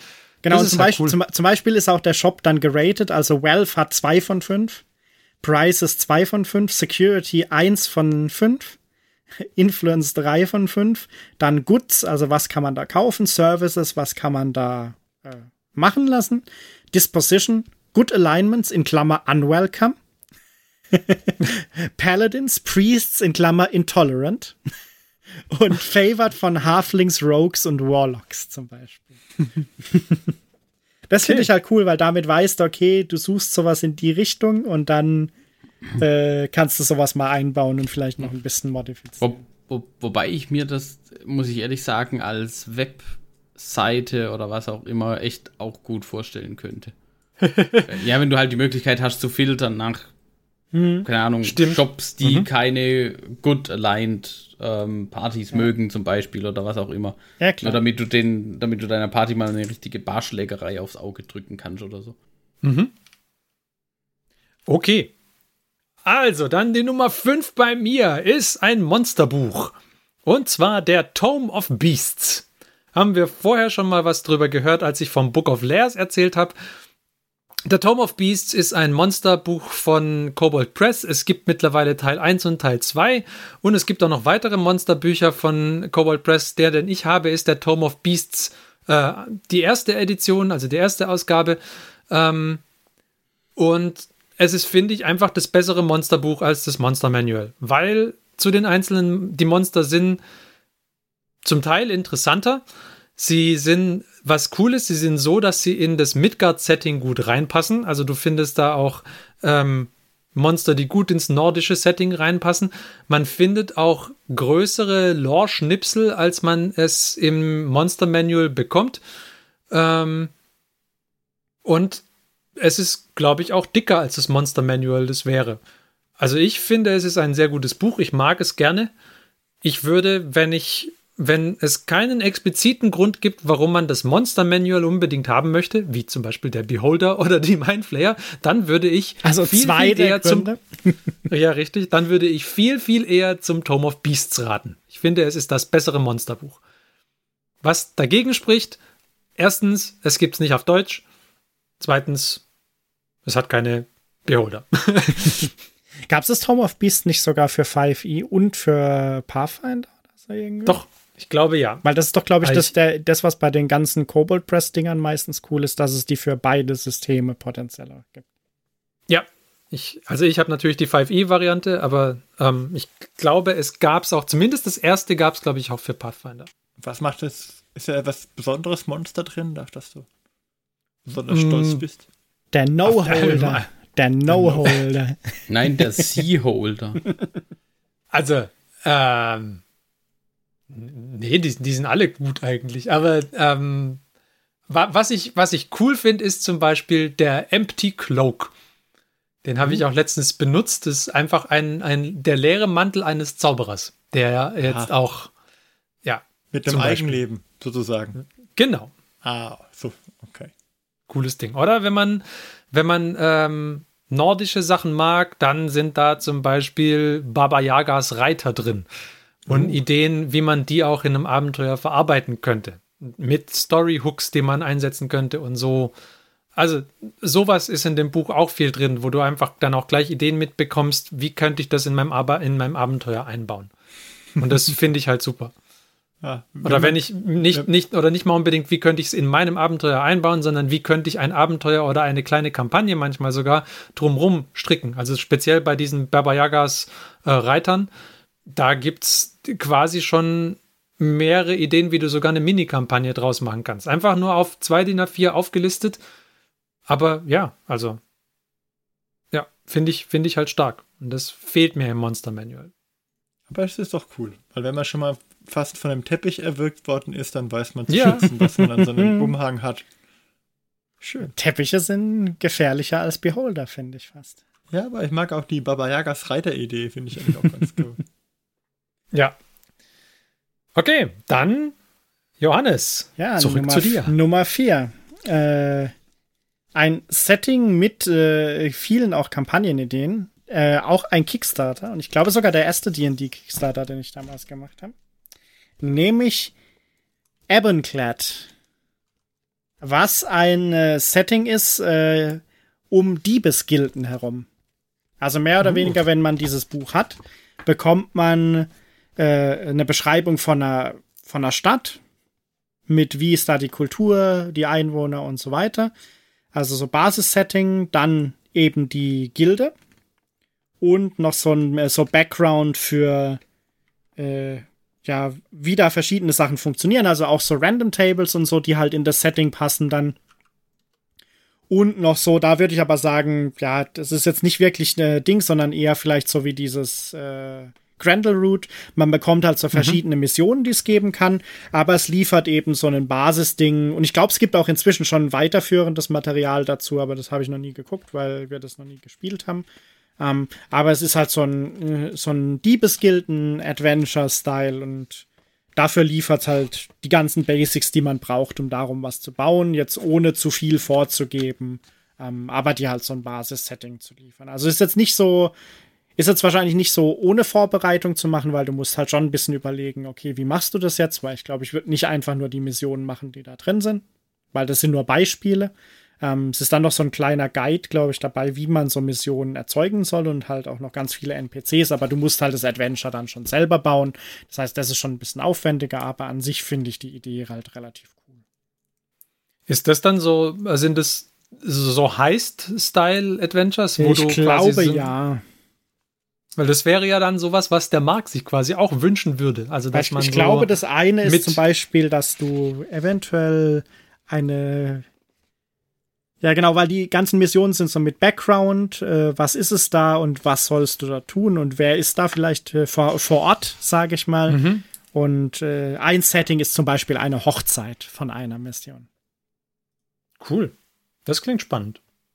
Also das finde ich gut. Ich, äh, ich habe das damals, dachte damals, es hat auf jeden Fall gutes One-Shot-Potential, wenn du jetzt einfach mal so ein One-Shot machen willst, weil dann brauchst du natürlich nicht so viel noch Aufwand reinstecken, weil dann kannst du ja so ein Heist auch relativ einfach erstmal machen, mit vielleicht ein bisschen Vor- und Nach-Game noch. Mhm. Das klingt auf jeden Fall ganz stark, weil ich mag solche Heists. Ganz. Ja. Als ja, alter Heist-Movie-Fan musste ich das damals ja. kickstarten. Also, raus, Klare ja. Sache. Nummer 4, Ferdi. Nummer 4, Ferdi. Nummer 4. Bei mir das top geratete Monsterbuch. Die Monstrous Menagerie von Level Up 5e. Ich hole ein wenig aus. Ähm, von N-World Publishing, glaube ich, ist es. Ähm, die haben eine Serie von Büchern rausgebracht, die quasi die D&D äh, 5e Bücher ersetzen können. Also das heißt, wenn man ähm, 5th Edition Dungeons and Dragons spielen mag, aber nicht unbedingt mit den Core-Büchern, sondern wenn man, ähm, wenn man zum Beispiel andere Charakteroptionen, die ein bisschen mm, anders oder besser ausbalanciert oder etwas komplexer oder was auch immer, ein bisschen mehr Möglichkeiten haben, spielen möchte, kann man die Bücher von denen nehmen. Sie, sie bieten eine Alternative zum Players Handbook an. Sie bieten ähm, ein bisschen Alternativen zum Dungeon Master Guide beziehungsweise zu bestimmten Aspekten vom Dungeon Masters Guide an und sie bieten eben auch ein Monsterbuch an, nämlich die Monstrous Menagerie. Was dieses Buch macht, ist, es bildet so ziemlich jedes Monster aus dem Monster Manual ab, was man abbilden darf aber nicht die Beholder, nicht die Mindplayer, nicht ein paar andere Sachen, auf die Wizards halt das Patent hat. Ähm, aber alle anderen Monster bildet es ab. Sie sind ähm, besser ausbalanciert oder besser passend auf die, auf die Charakterlevels, als sie das in dem originalen Monsterbuch, äh, in dem originalen Monster Manual drin äh, sind. Und sie sind, sie bieten dem Dungeon Master auch ein paar ähm, gleich ein paar Optionen, wie er sie gut ins Abenteuer einbauen kann. Zum Beispiel sagen sie, ähm, wie, in, wie würde sich das äußern, dass du ein das Monster XY irgendwo triffst und dann hat es da irgendwie ähm, mehrere Spuren, die das Monster hinterlassen würde, wo du irgendwie, keine Ahnung, als, als äh, so ein bisschen als Hinweise einstreuen kannst. Oder sie sagen dir, ähm, mit einem Intelligence-Check, wenn du eine Intelligence-Check 10 schaffst, dann weißt du so das und, das und das über das Monster. Wenn du eine 15 schaffst, weißt du das und das, also welche Informationen du wie preisgeben könntest, um den Spielern das Monster, den Kampf gegen das Monster zu erleichtern oder zu erschweren. Und sie bieten dir auch ähm, gleich an, wie eine Zusammensetzung sein könnte, wenn du dieses Monster einsetzen möchtest, wie, wie schwer oder leicht es dann wird. Also setze eins von diesem Monster und zwei oder drei von folgendem Monster ein für einen Encounter, der leicht ist und setze zwei von diesen Monstern ein für einen Encounter, der schwieriger ist und so weiter. Ähm, und sie bieten außerdem auch noch für viele der Monster eine ähm, schwere und eine legendäre Ausprägung, sodass du dann sagen kannst, wenn du, ähm, also du hast quasi weiß ich nicht, irgendeinen, irgendeinen Drachen oder sowas und dann hast du die ähm, schwere Variante von diesem Drachen, also den, den Elder irgendwas Dragon oder keine Ahnung. Und dann hast du noch den Legendary Dragon, der dann auch schon einen Namen hat, weil er so legendär ist und der ist dann nochmal schwerer und keine Ahnung. Also so, solche Sachen bieten sie dir auch. Und das finde ich insgesamt ist ein super Paket. Ähm, das Buch ist, ich weiß nicht, 500 oder 600 Seiten stark, glaube ich. Also ui, über 500 ui, ui. Seiten stark, meine ich. Okay. Ähm, ich habe es nicht in Print, ich habe es nur als PDF. Ähm, weil ich würde es, wenn es es gäbe, hier bei uns irgendwo im Print, würde ich es, glaube ich, sofort im Print kaufen. Weil es wirklich, wirklich gut ist. Aber ich habe es nur als PDF. Und dafür, also ich glaube, ich habe für das PDF 17 Euro oder sowas gezahlt. Und dafür ist das ein hervorragendes Paket. Also wenn man ein Monsterbuch braucht und nicht 100% der Meinung ist, dass es das Monster Manual sein muss, dann würde ich dieses Monsterbuch nehmen.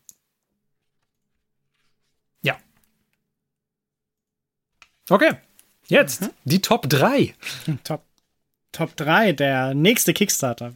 Verwunderlich, ne? Ja. Ähm, und zwar ist das äh, Encyclopedia From Urban Depths to Frozen Steps. ich meine, äh, allein schon das Naming für die Bücher. Ja. Ja.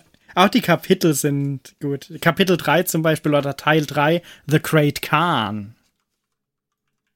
Ja. Aber im Endeffekt ist das ein sehr ausführliches Setting-Buch für dieses, ja, für dieses Setting, was die da verwenden. Ich glaube, da gibt es auch noch andere Materialien dazu. Und ich, ich glaube, es gab auch noch eine andere Edition. Also ich habe die Five Edition Edition. Ich bin mir nicht sicher, ob es noch, ob es Pathfinder war oder irgendwie was anderes. Aber ich glaube, es gab noch eine andere Version davon.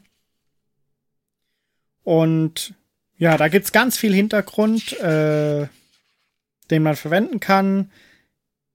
Beschreibungen von allem Möglichen und äh, wirklich ein sehr ausführliches Setting. Ähm, auch was es für Treasures gibt an den verschiedenen Stellen und das finde ich einfach von der Machart her, wie es ist und dem Hintergrund für so ein Setting-Buch echt krass. Also, weil das Setting ist, ist echt sehr detailliert designt. Ähm, und gibt, äh, gibt dir auch viele Sachen vor, aber es ist jetzt, glaube ich, wenn ich es nicht richtig im Kopf habe, ist schon ein bisschen her, dass ich das gelesen habe.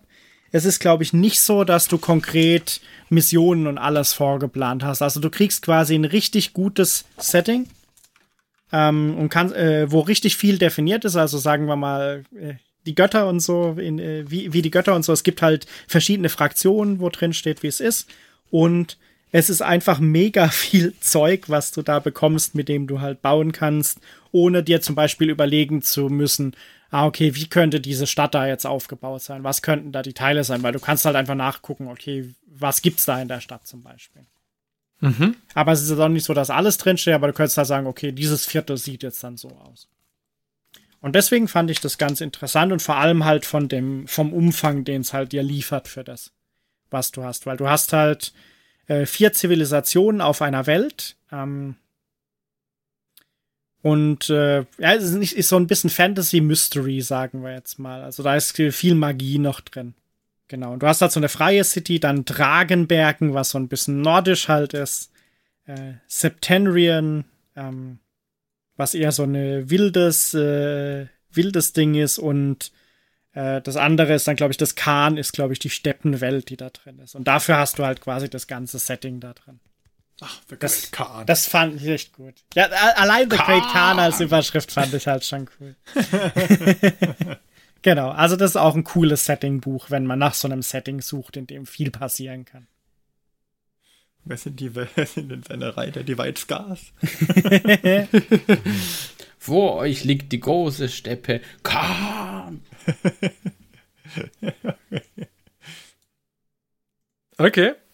Dann, also, es klingt wie ein hervorragendes Buch, muss ich sagen, wo du das so erzählt hast. Da. Also ich habe es auch, nicht, genau auch nicht komplett gelesen, weil es hat, glaube ich, 500 Seiten, wenn ich es richtig Ja, ja aber, aber es klingt halt wie so ein Settingbuch, das, was ich halt vorher auch gemeint mhm. habe, was, was ich an, von einem Settingbuch erwarte. Also, dass es mir Plothooks gibt, dass es mir Orte gibt, die ich nutzen kann oder sein lassen kann, aber dass es mir keine komplett verwobene Hintergrundgeschichte zu allem gibt, wo ich mich dann eingeschränkt fühle. das ist halt, so muss halt ein Settingbuch sein. Also, ja. Okay. Ähm, Nummer drei bei ah, mir. genau. Mir ist gerade eingefallen. Das andere System, aus dem das, glaube ich, auch ursprünglich kommt, ist Fate Forge. Ah, okay. Noch nie gehört. Ich auch nicht. Aber klingt gut. okay, Nummer drei. So, dieses Buch, wenn man Dungeon Master sein möchte, braucht man dieses Buch, finde ich. Und wir haben es schon davon gehabt. Es ist der The Return of the Lazy Dungeon Master. Natürlich. Es ist ein, es ist ein hervorragendes Buch. Es ist das, was ich vom äh, Dungeon Masters Guide erwartet habe, nur für weniger Geld. ähm, das ist ein Buch von Sly Flourish. Ähm, und es ist, äh, es bietet einem, also es ist bestimmt nicht jedermanns Sache, aber es ist eine Art und Weise, Abenteuer vorzubereiten, die er hier anbietet. Und wenn man sich an diese Methode hält, dann kommt man da einigermaßen flott durch. Man kann sich, aber auch wenn man nicht flott durchkommt, kann man sich sicher sein, dass man danach gut fürs Abenteuer gerüstet ist. Und vor allem bietet es einem ganz gute, ähm, ganz gute Werkzeuge, um damit klarzukommen, wenn das Abenteuer so gar nicht so verläuft, wie man sich das eigentlich vorgestellt hatte. Töten ja, also, Sie Party. Lassen Sie sie von vorne beginnen. nee, ähm, also es gibt halt so ein paar, ich möchte nicht im Detail drauf eingehen, da gibt es äh, von Sly Flourish selber gute YouTube-Videos, wo er genau beschreibt, wie diese Methode da funktioniert und so weiter. Wahrscheinlich würde es auch schon reichen, wenn man sich die Videos da anguckt und das Buch nicht kauft, aber ähm, es ist trotzdem ein sehr gutes Buch und ja, wenn man sich, wenn man das einmal kurz durchliest, das ist nicht besonders dick, ähm, dann hat man ein, ein gutes Gefühl dafür, wie eine Möglichkeit, ein Abenteuer vorzubereiten oder auch eine ganze Kampagne vorzubereiten, aussehen kann. Und das ist halt einfach gut. Und das ist das, was ich mir vom Dungeon Masters Guide erhofft hatte, aber nicht bekommen habe. Deswegen ist dieses Buch so weit oben bei mir. So. Sehr cool. Nummer zwei. Top 2. Jo, wir kommen näher. Ja, ja ich bin gespannt. Auf Platz zwei bei mir tatsächlich ein Buch, wo ich nicht weiß, ob ich jemals ein Adventure darin mastern werde. Aber es ist einfach mit sehr viel Liebe gemacht und sehr viel Details und auch sehr und auch coolen Ideen für Mechaniken, so ähnlich wie bei dem Herr der Ringe, äh, was wir mhm. vorhin hatten. Und zwar ist es Neverland. Und zwar ist es im Endeffekt eine mit sehr viel Liebe gemachte 5 Edition Umsetzung der Peter Pan Geschichten. Da, das habe ich gesehen auf Drive-Thru und fand es super. Also wenn du willst, kann ich es dir mal cool. bei Gelegenheit mitbringen. Also ich finde, es ist halt mit sehr viel Liebe gemacht. Es ist jetzt nicht so, dass da irgendwie tolle äh, Missionen und so drin sind, aber es sind halt alle Charaktere mehr oder weniger portiert. Äh, es gibt irgendwie so eine Idee von so einem Tagescycle mit der Routine, die da passiert auf dem Island. Was kannst du als Recreation und Fun machen oder so? Wie funktionieren Magie und andere Sachen? Ähm, ja, gibt sogar noch Advanced Rules.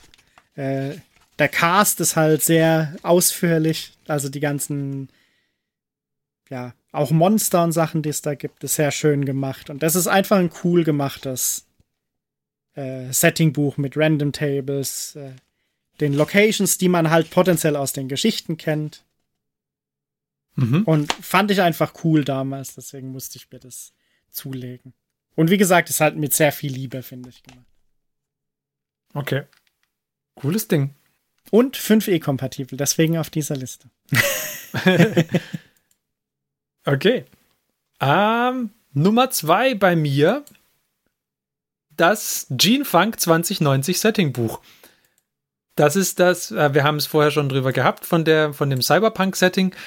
Ich mag Cyberpunk gerne und deswegen fand ich dieses Setting Buch hervorragend, weil es ähm, die 5th Edition Dungeons and Dragons Regeln hernimmt und sie auf ein Nicht-Fantasy-Setting anwendet. Und ich finde, es macht das in einer sehr guten Art und Weise. Also ich fand sogar, es macht, ähm, es kriegt das Sci-Fi-Setting besser hin, als Starfinder das hinbekommen hatte, was wir auch schon gespielt haben. Und deswegen fand ich es ganz hervorragend. Und vor allem ist es ein Buch, was, naja, es ist ein PDF gewesen, was, glaube ich, 10 Euro gekostet hat oder 15. Also, und für, für den Preis ist es einfach Top-Content, fand ich. Und also ich war begeistert von dem Buch und bin es immer noch. Ähm, wenn man Cyberpunk nicht mag, dann ist es natürlich nichts. Ja, dann braucht man dieses Buch nicht. Aber wenn man gerne ein Cyberpunk-Setting spielen möchte, dann kann ich das hier echt gut empfehlen. Ich hatte auch das Gefühl, es hat euch auch gut gefallen, wobei der Marc ja vorher schon gemeint hat, ja, Herr der Ringe hat ihm aber besser gefallen. Äh, ich, also ich fand das Cyberpunk hat schon auch Spaß gemacht und ich fand es auch super, da diese einzelnen Aufträge dann vorzubereiten. Mhm. Aber ich glaube, die Kombination, da noch dieses Herr der Ringe-Dings ähm, mit reinzubringen, wäre halt auch, ich weiß auch gar nicht, wie das funktionieren könnte am Ende. Und tatsächlich, ja, aber könnte schon funktionieren. Weil man ja da ja nicht, nicht, also beim Herr der Ringe würfel ich ja für meine Reise und so weiter. Äh, da reise ich ja nicht wirklich. Ich habe ja nur meine meine Aufträge und, und, und bin in dieser Stadt unterwegs und erledige da halt also Aufträge. Könntest, könntest schon reisen. Ich also, müsstest halt einen größeren Scale machen dann. Ja, darf sowas vielleicht, aber ich fand zum Beispiel, also was mir bei dem äh, Gene Funk schon sehr Spaß gemacht hat, waren die Vorbereitungen, die wir dann jeweils gemacht haben. Ja. Also, dass man sagt, ja, man kauft noch das ein oder jenes nimmt man noch mit aus dem alten Auftrag um dann für den neuen Auftrag irgendwie was zu haben. Oder man, man hackt sich noch in die Polizeidatenbank rein oder so. Und es also hat so halt. Dieses, dieses Heist-Movie-mäßige, das ich halt vorbereite, um dann beim Abenteuer selber vielleicht auf alle.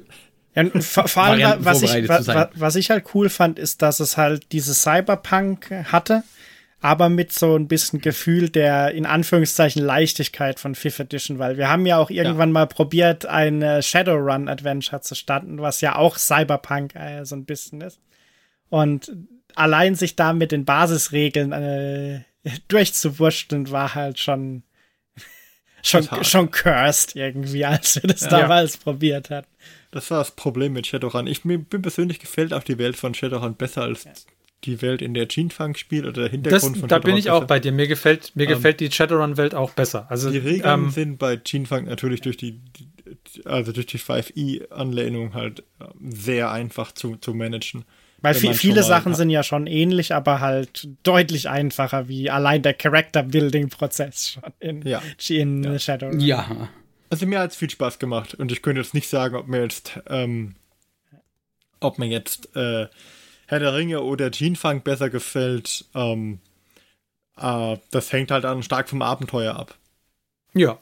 Ich fand beide Wenn, wenn der Typ mit seinem Truck halt wieder kommt, dann bist du ja, eher bei Herr ja. der Ringe, gell? Ja, ja, ja dann bin ich bei Herr der Ringe. Aber auf der anderen Seite äh, hat der Herr der Ringe auch seine Schwächen. Also wenn dieser komische äh, Halbling-Fuzzi nochmal seinen Bruder verliert, dann äh, ja. Und sich dann nicht mehr erinnern kann, wie er aussieht. Ich meine, hallo. ja. Den haben die doch verschwinden lassen. Das ist doch. ja. Nee, also, äh, ja, das Teamfunk hat Spaß gemacht, fand ich gut. Ja, also ganz, ganz klare Kaufempfehlung von mir. Gene Funk 2090. Und wenn man, selbst wenn man, wenn man Bock hat, Shadowrun zu spielen, und also mit etwas Aufwand kann man ganz bestimmt dieses Gene Funk 2090 hier hernehmen und als Basis nehmen für eine Shadowrun-Konvertierung in 5e. Viele von den Klassen kann man wahrscheinlich eins zu eins übernehmen. So der Street Samurai, den man eventuell aus Shadowrun kennt, der ist hier auch mit drin mhm. und viele andere Sachen auch. Ähm, von daher. Ja, ja, aber Matrix und Schamanen und so, das wird, glaube ich, schwierig. Matrix wahrscheinlich nicht, aber Schamanen, ja, Schamanen muss man arbeiten für, damit das funktioniert. Ja. Aber wie gesagt, also ich habe selbst versucht den, den Einstieg. Ich habe auch das, das Shadowrun-Buch noch da. Ja, ähm, ja. Aber mhm. pff, ich sehe es jetzt nicht. Ich glaube, es gibt so viele coole D&D-Abenteuer. Ich hätte auch echt, ich habe dann auch keine Lust, fünf, zehn Regeln zu wälzen. ja. ähm, das, ist halt das, ja. das ist halt das Schöne am, am 5e-Regelwerk, weil es halt einfach nicht im Weg ist. Also, ja. ja. Das hat mir an, an, an den Alternativen ähm, äh, gefallen, wenn, wenn wir mal was gespielt haben, was nicht D&D war oder nicht auf dem 5e basiert ist, dass das meistens was war, was relativ einfach war. Wie jetzt diese ähm, B20-Systeme, die wir jetzt gespielt genau, haben. Genau, ja. Ähm, mhm. Ja. Okay. Aber cooles Buch. Stark. So, jetzt Top 1. Johannes. Top 1. Also es bleibt ja nur noch eins ich, übrig. Ich, ich, ich wollte gerade sagen, ihr müsstet eigentlich schon wissen, was Top 1 ist. Das, ich würde äh, sagen, es, es ist. Es, ja, ja. Soll ich raten? Ja, rate. Nee, Komm, komm, der Marc und der, der Martin raten, die haben nicht so viel gesagt. Ich habe komplett keinen Überblick, was für Bücher es überhaupt bei D&D gibt. Es waren also so viele okay. Bücher, die du jetzt gesagt hast. Ja. Also ich okay. weiß, welches Buch Top 1 bei Ferdi ist und ich weiß, welches meins ist, aber bei Johannes bin ich raus. Ja, das, es, es muss doch jetzt eigentlich das Griechische sein, das, äh, Odyssey ah, of the Dragon Lords, oder? Ja, Weil das ist das Einzige, genau, was noch das, nicht kam. Es ist das Buch, wo ich mit euch am meisten wahrscheinlich schon drüber geredet habe. Von ja, den dann, dann, dann, dann, äh, Mach doch es ist, Abenteuer. Es ist Odyssey of the Dragon Lords. Es kann natürlich jetzt auch sein, dass es äh, Platz 1 ist, weil ich das unbedingt gerne mal als Abenteuer spielen möchte mit euch. Nein. Aber, äh, und ich das deswegen auch am meisten schon gelesen habe, aber was ist es im Endeffekt? Odyssey of the Dragonlance, auch wieder ein Kickstarter übrigens. ähm, es ist ein Setting-Buch mit auch äh, Kampagnenbuch, würde ich jetzt sagen, beides. Äh, und zwar ist es ein klassisches griechisches, würde ich jetzt mal sagen, Hercules-like Setting mhm. wenn man so sagen will. Man spielt eben ein Abenteuer in einem Griechenland-Setting und äh, es ist auch eher so dieses typische Hercules Epic Adventure mäßige, mehr oder weniger. Also man geht sich dadurch mit vielen kleinen Sachen ab, sondern man geht schon auf die epischen äh, Yeah. Epischen Hercules Adventure. Und da gibt es eben dann auch äh, Kapitel. Deswegen werde ich jetzt auch nicht zu viel zum Inhalt erzählen, weil ich das mit euch noch spielen möchte und daher dann kommen wir. Aber ich finde es auch wieder vom Umfang ist es super und gerade halt dadurch, dass der Umfang auch größer ist, kommt halt, glaube ich, auch nicht ein Aspekt von dem Setting oder wie funktioniert die Kampagne halt zu kurz, weil das ist auch wieder fast 500 Seiten, glaube ich, insgesamt das Buch. Und und das ist nur der, nur der äh, Dungeon Master Teil, weil es gibt ja, ja noch ein Stimmt, der Players, Ding ist nochmal dieses dazu. kleine Heft, das dabei ist, ja, genau.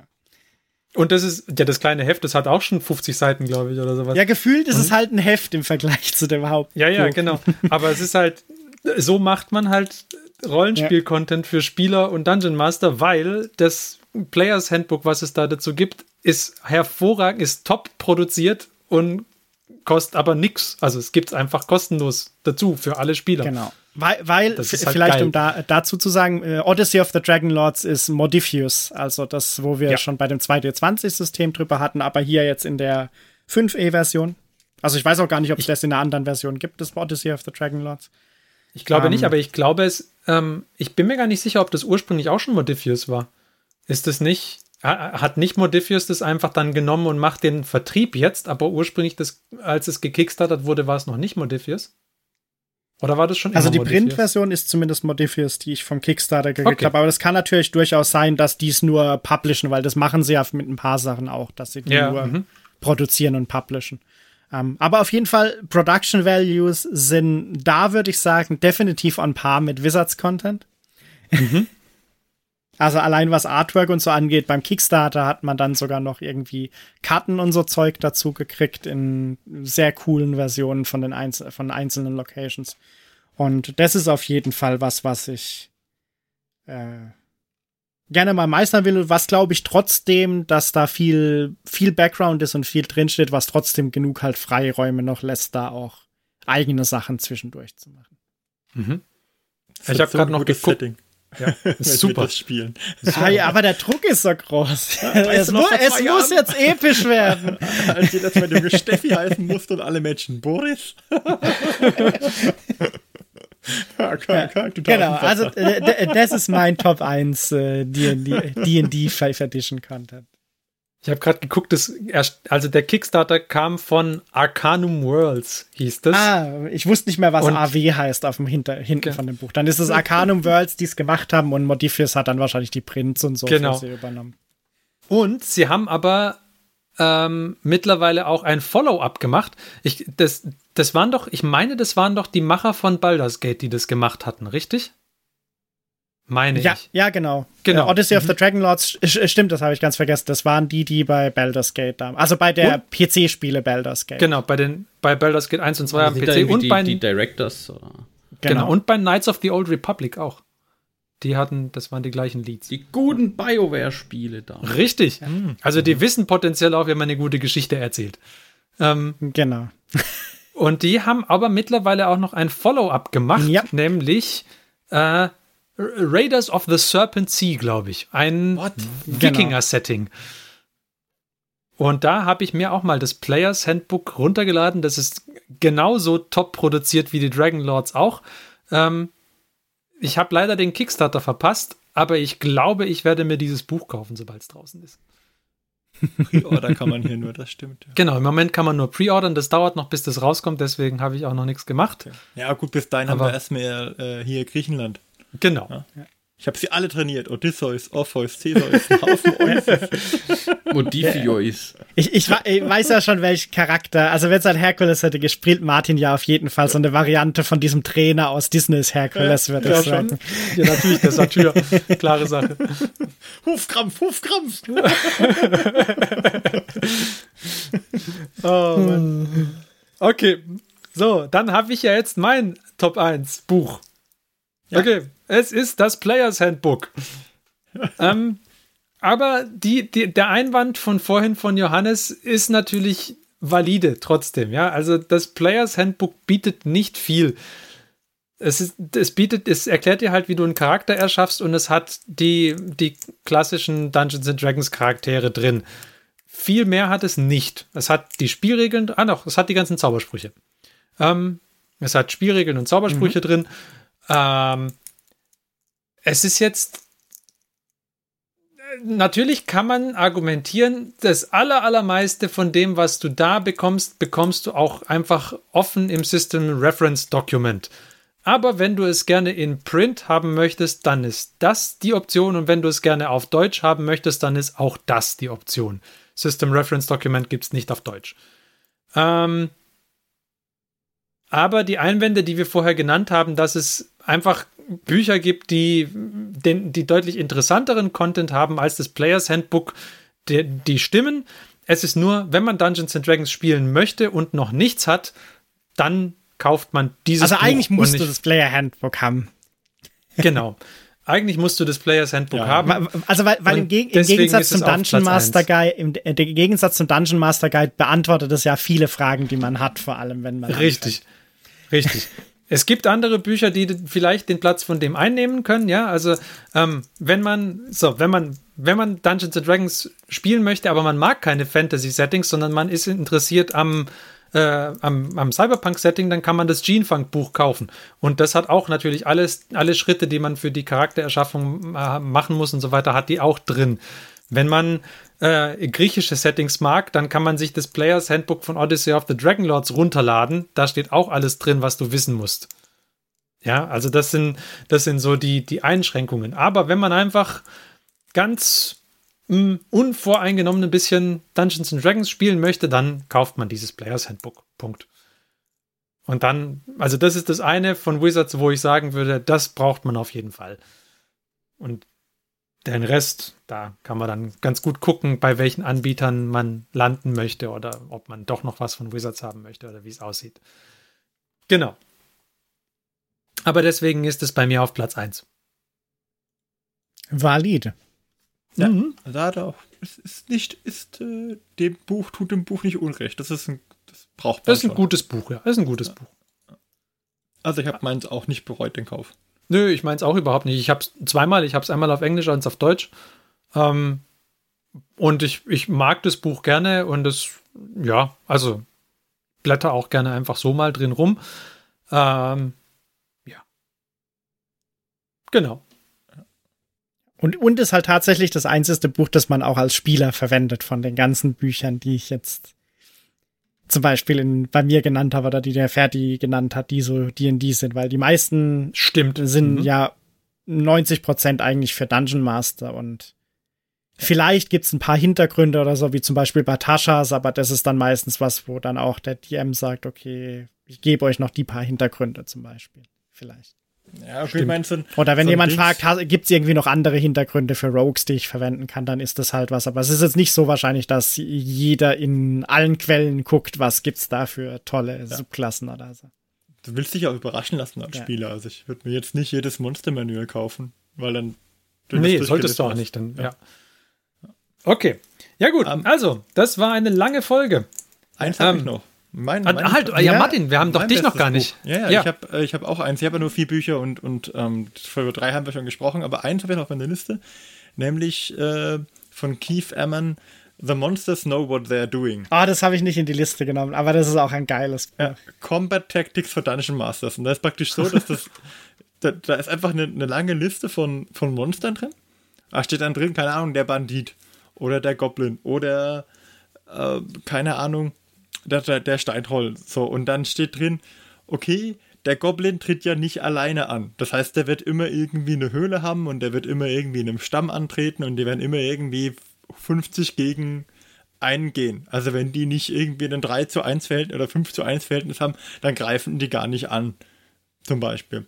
Und da steht dann ganz genau drin, wie die sich verhalten, also wie ähm, Kiefer denkt, dass sie sich verhalten würden.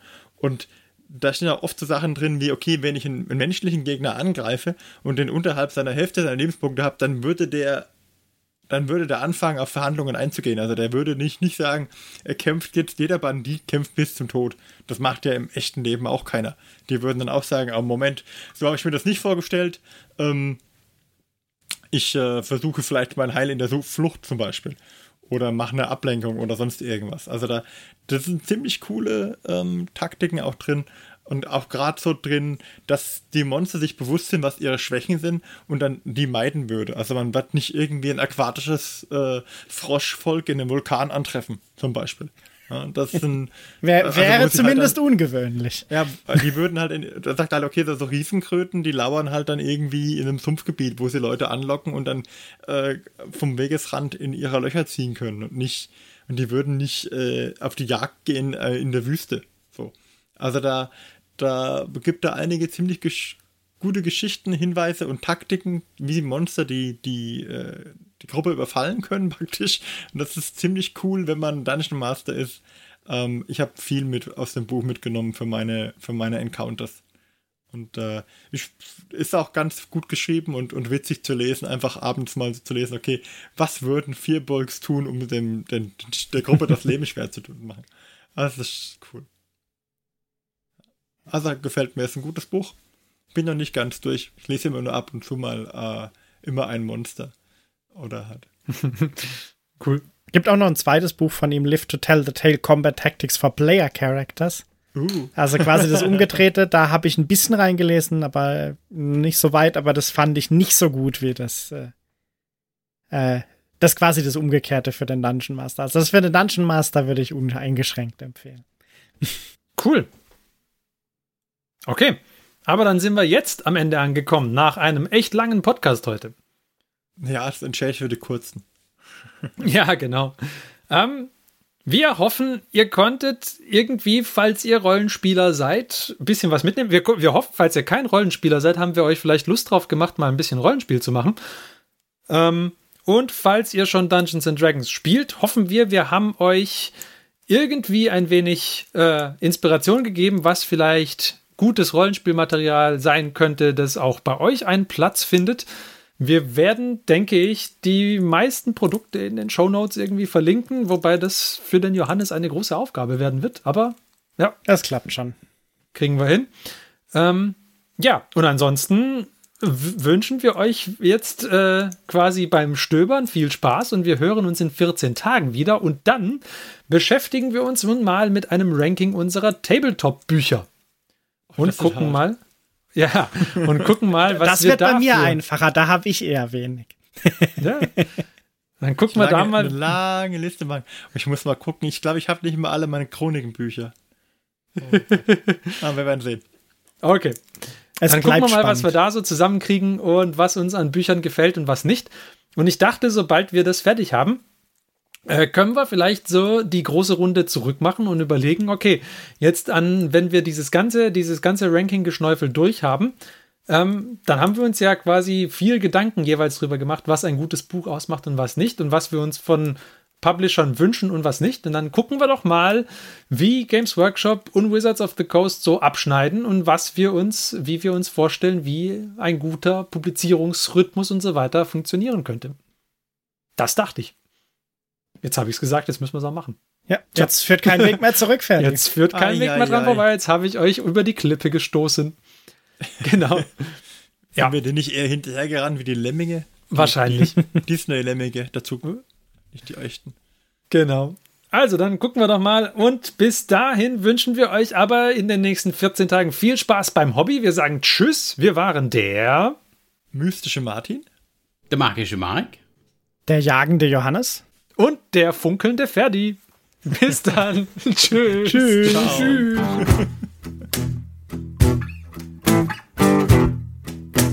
Diese Folge des Hobbyisten Podcasts ist geschützt unter einer Creative Commons Attribution Share Alike 4.0 International Lizenz. Wenn ihr die Hobbyisten kontaktieren möchtet, besucht uns auf Twitter unter twitter.com slash diehobbyisten, besucht uns auf Facebook unter facebook.com slash diehobbyisten oder schreibt uns eine E-Mail an info at diehobbyisten.net.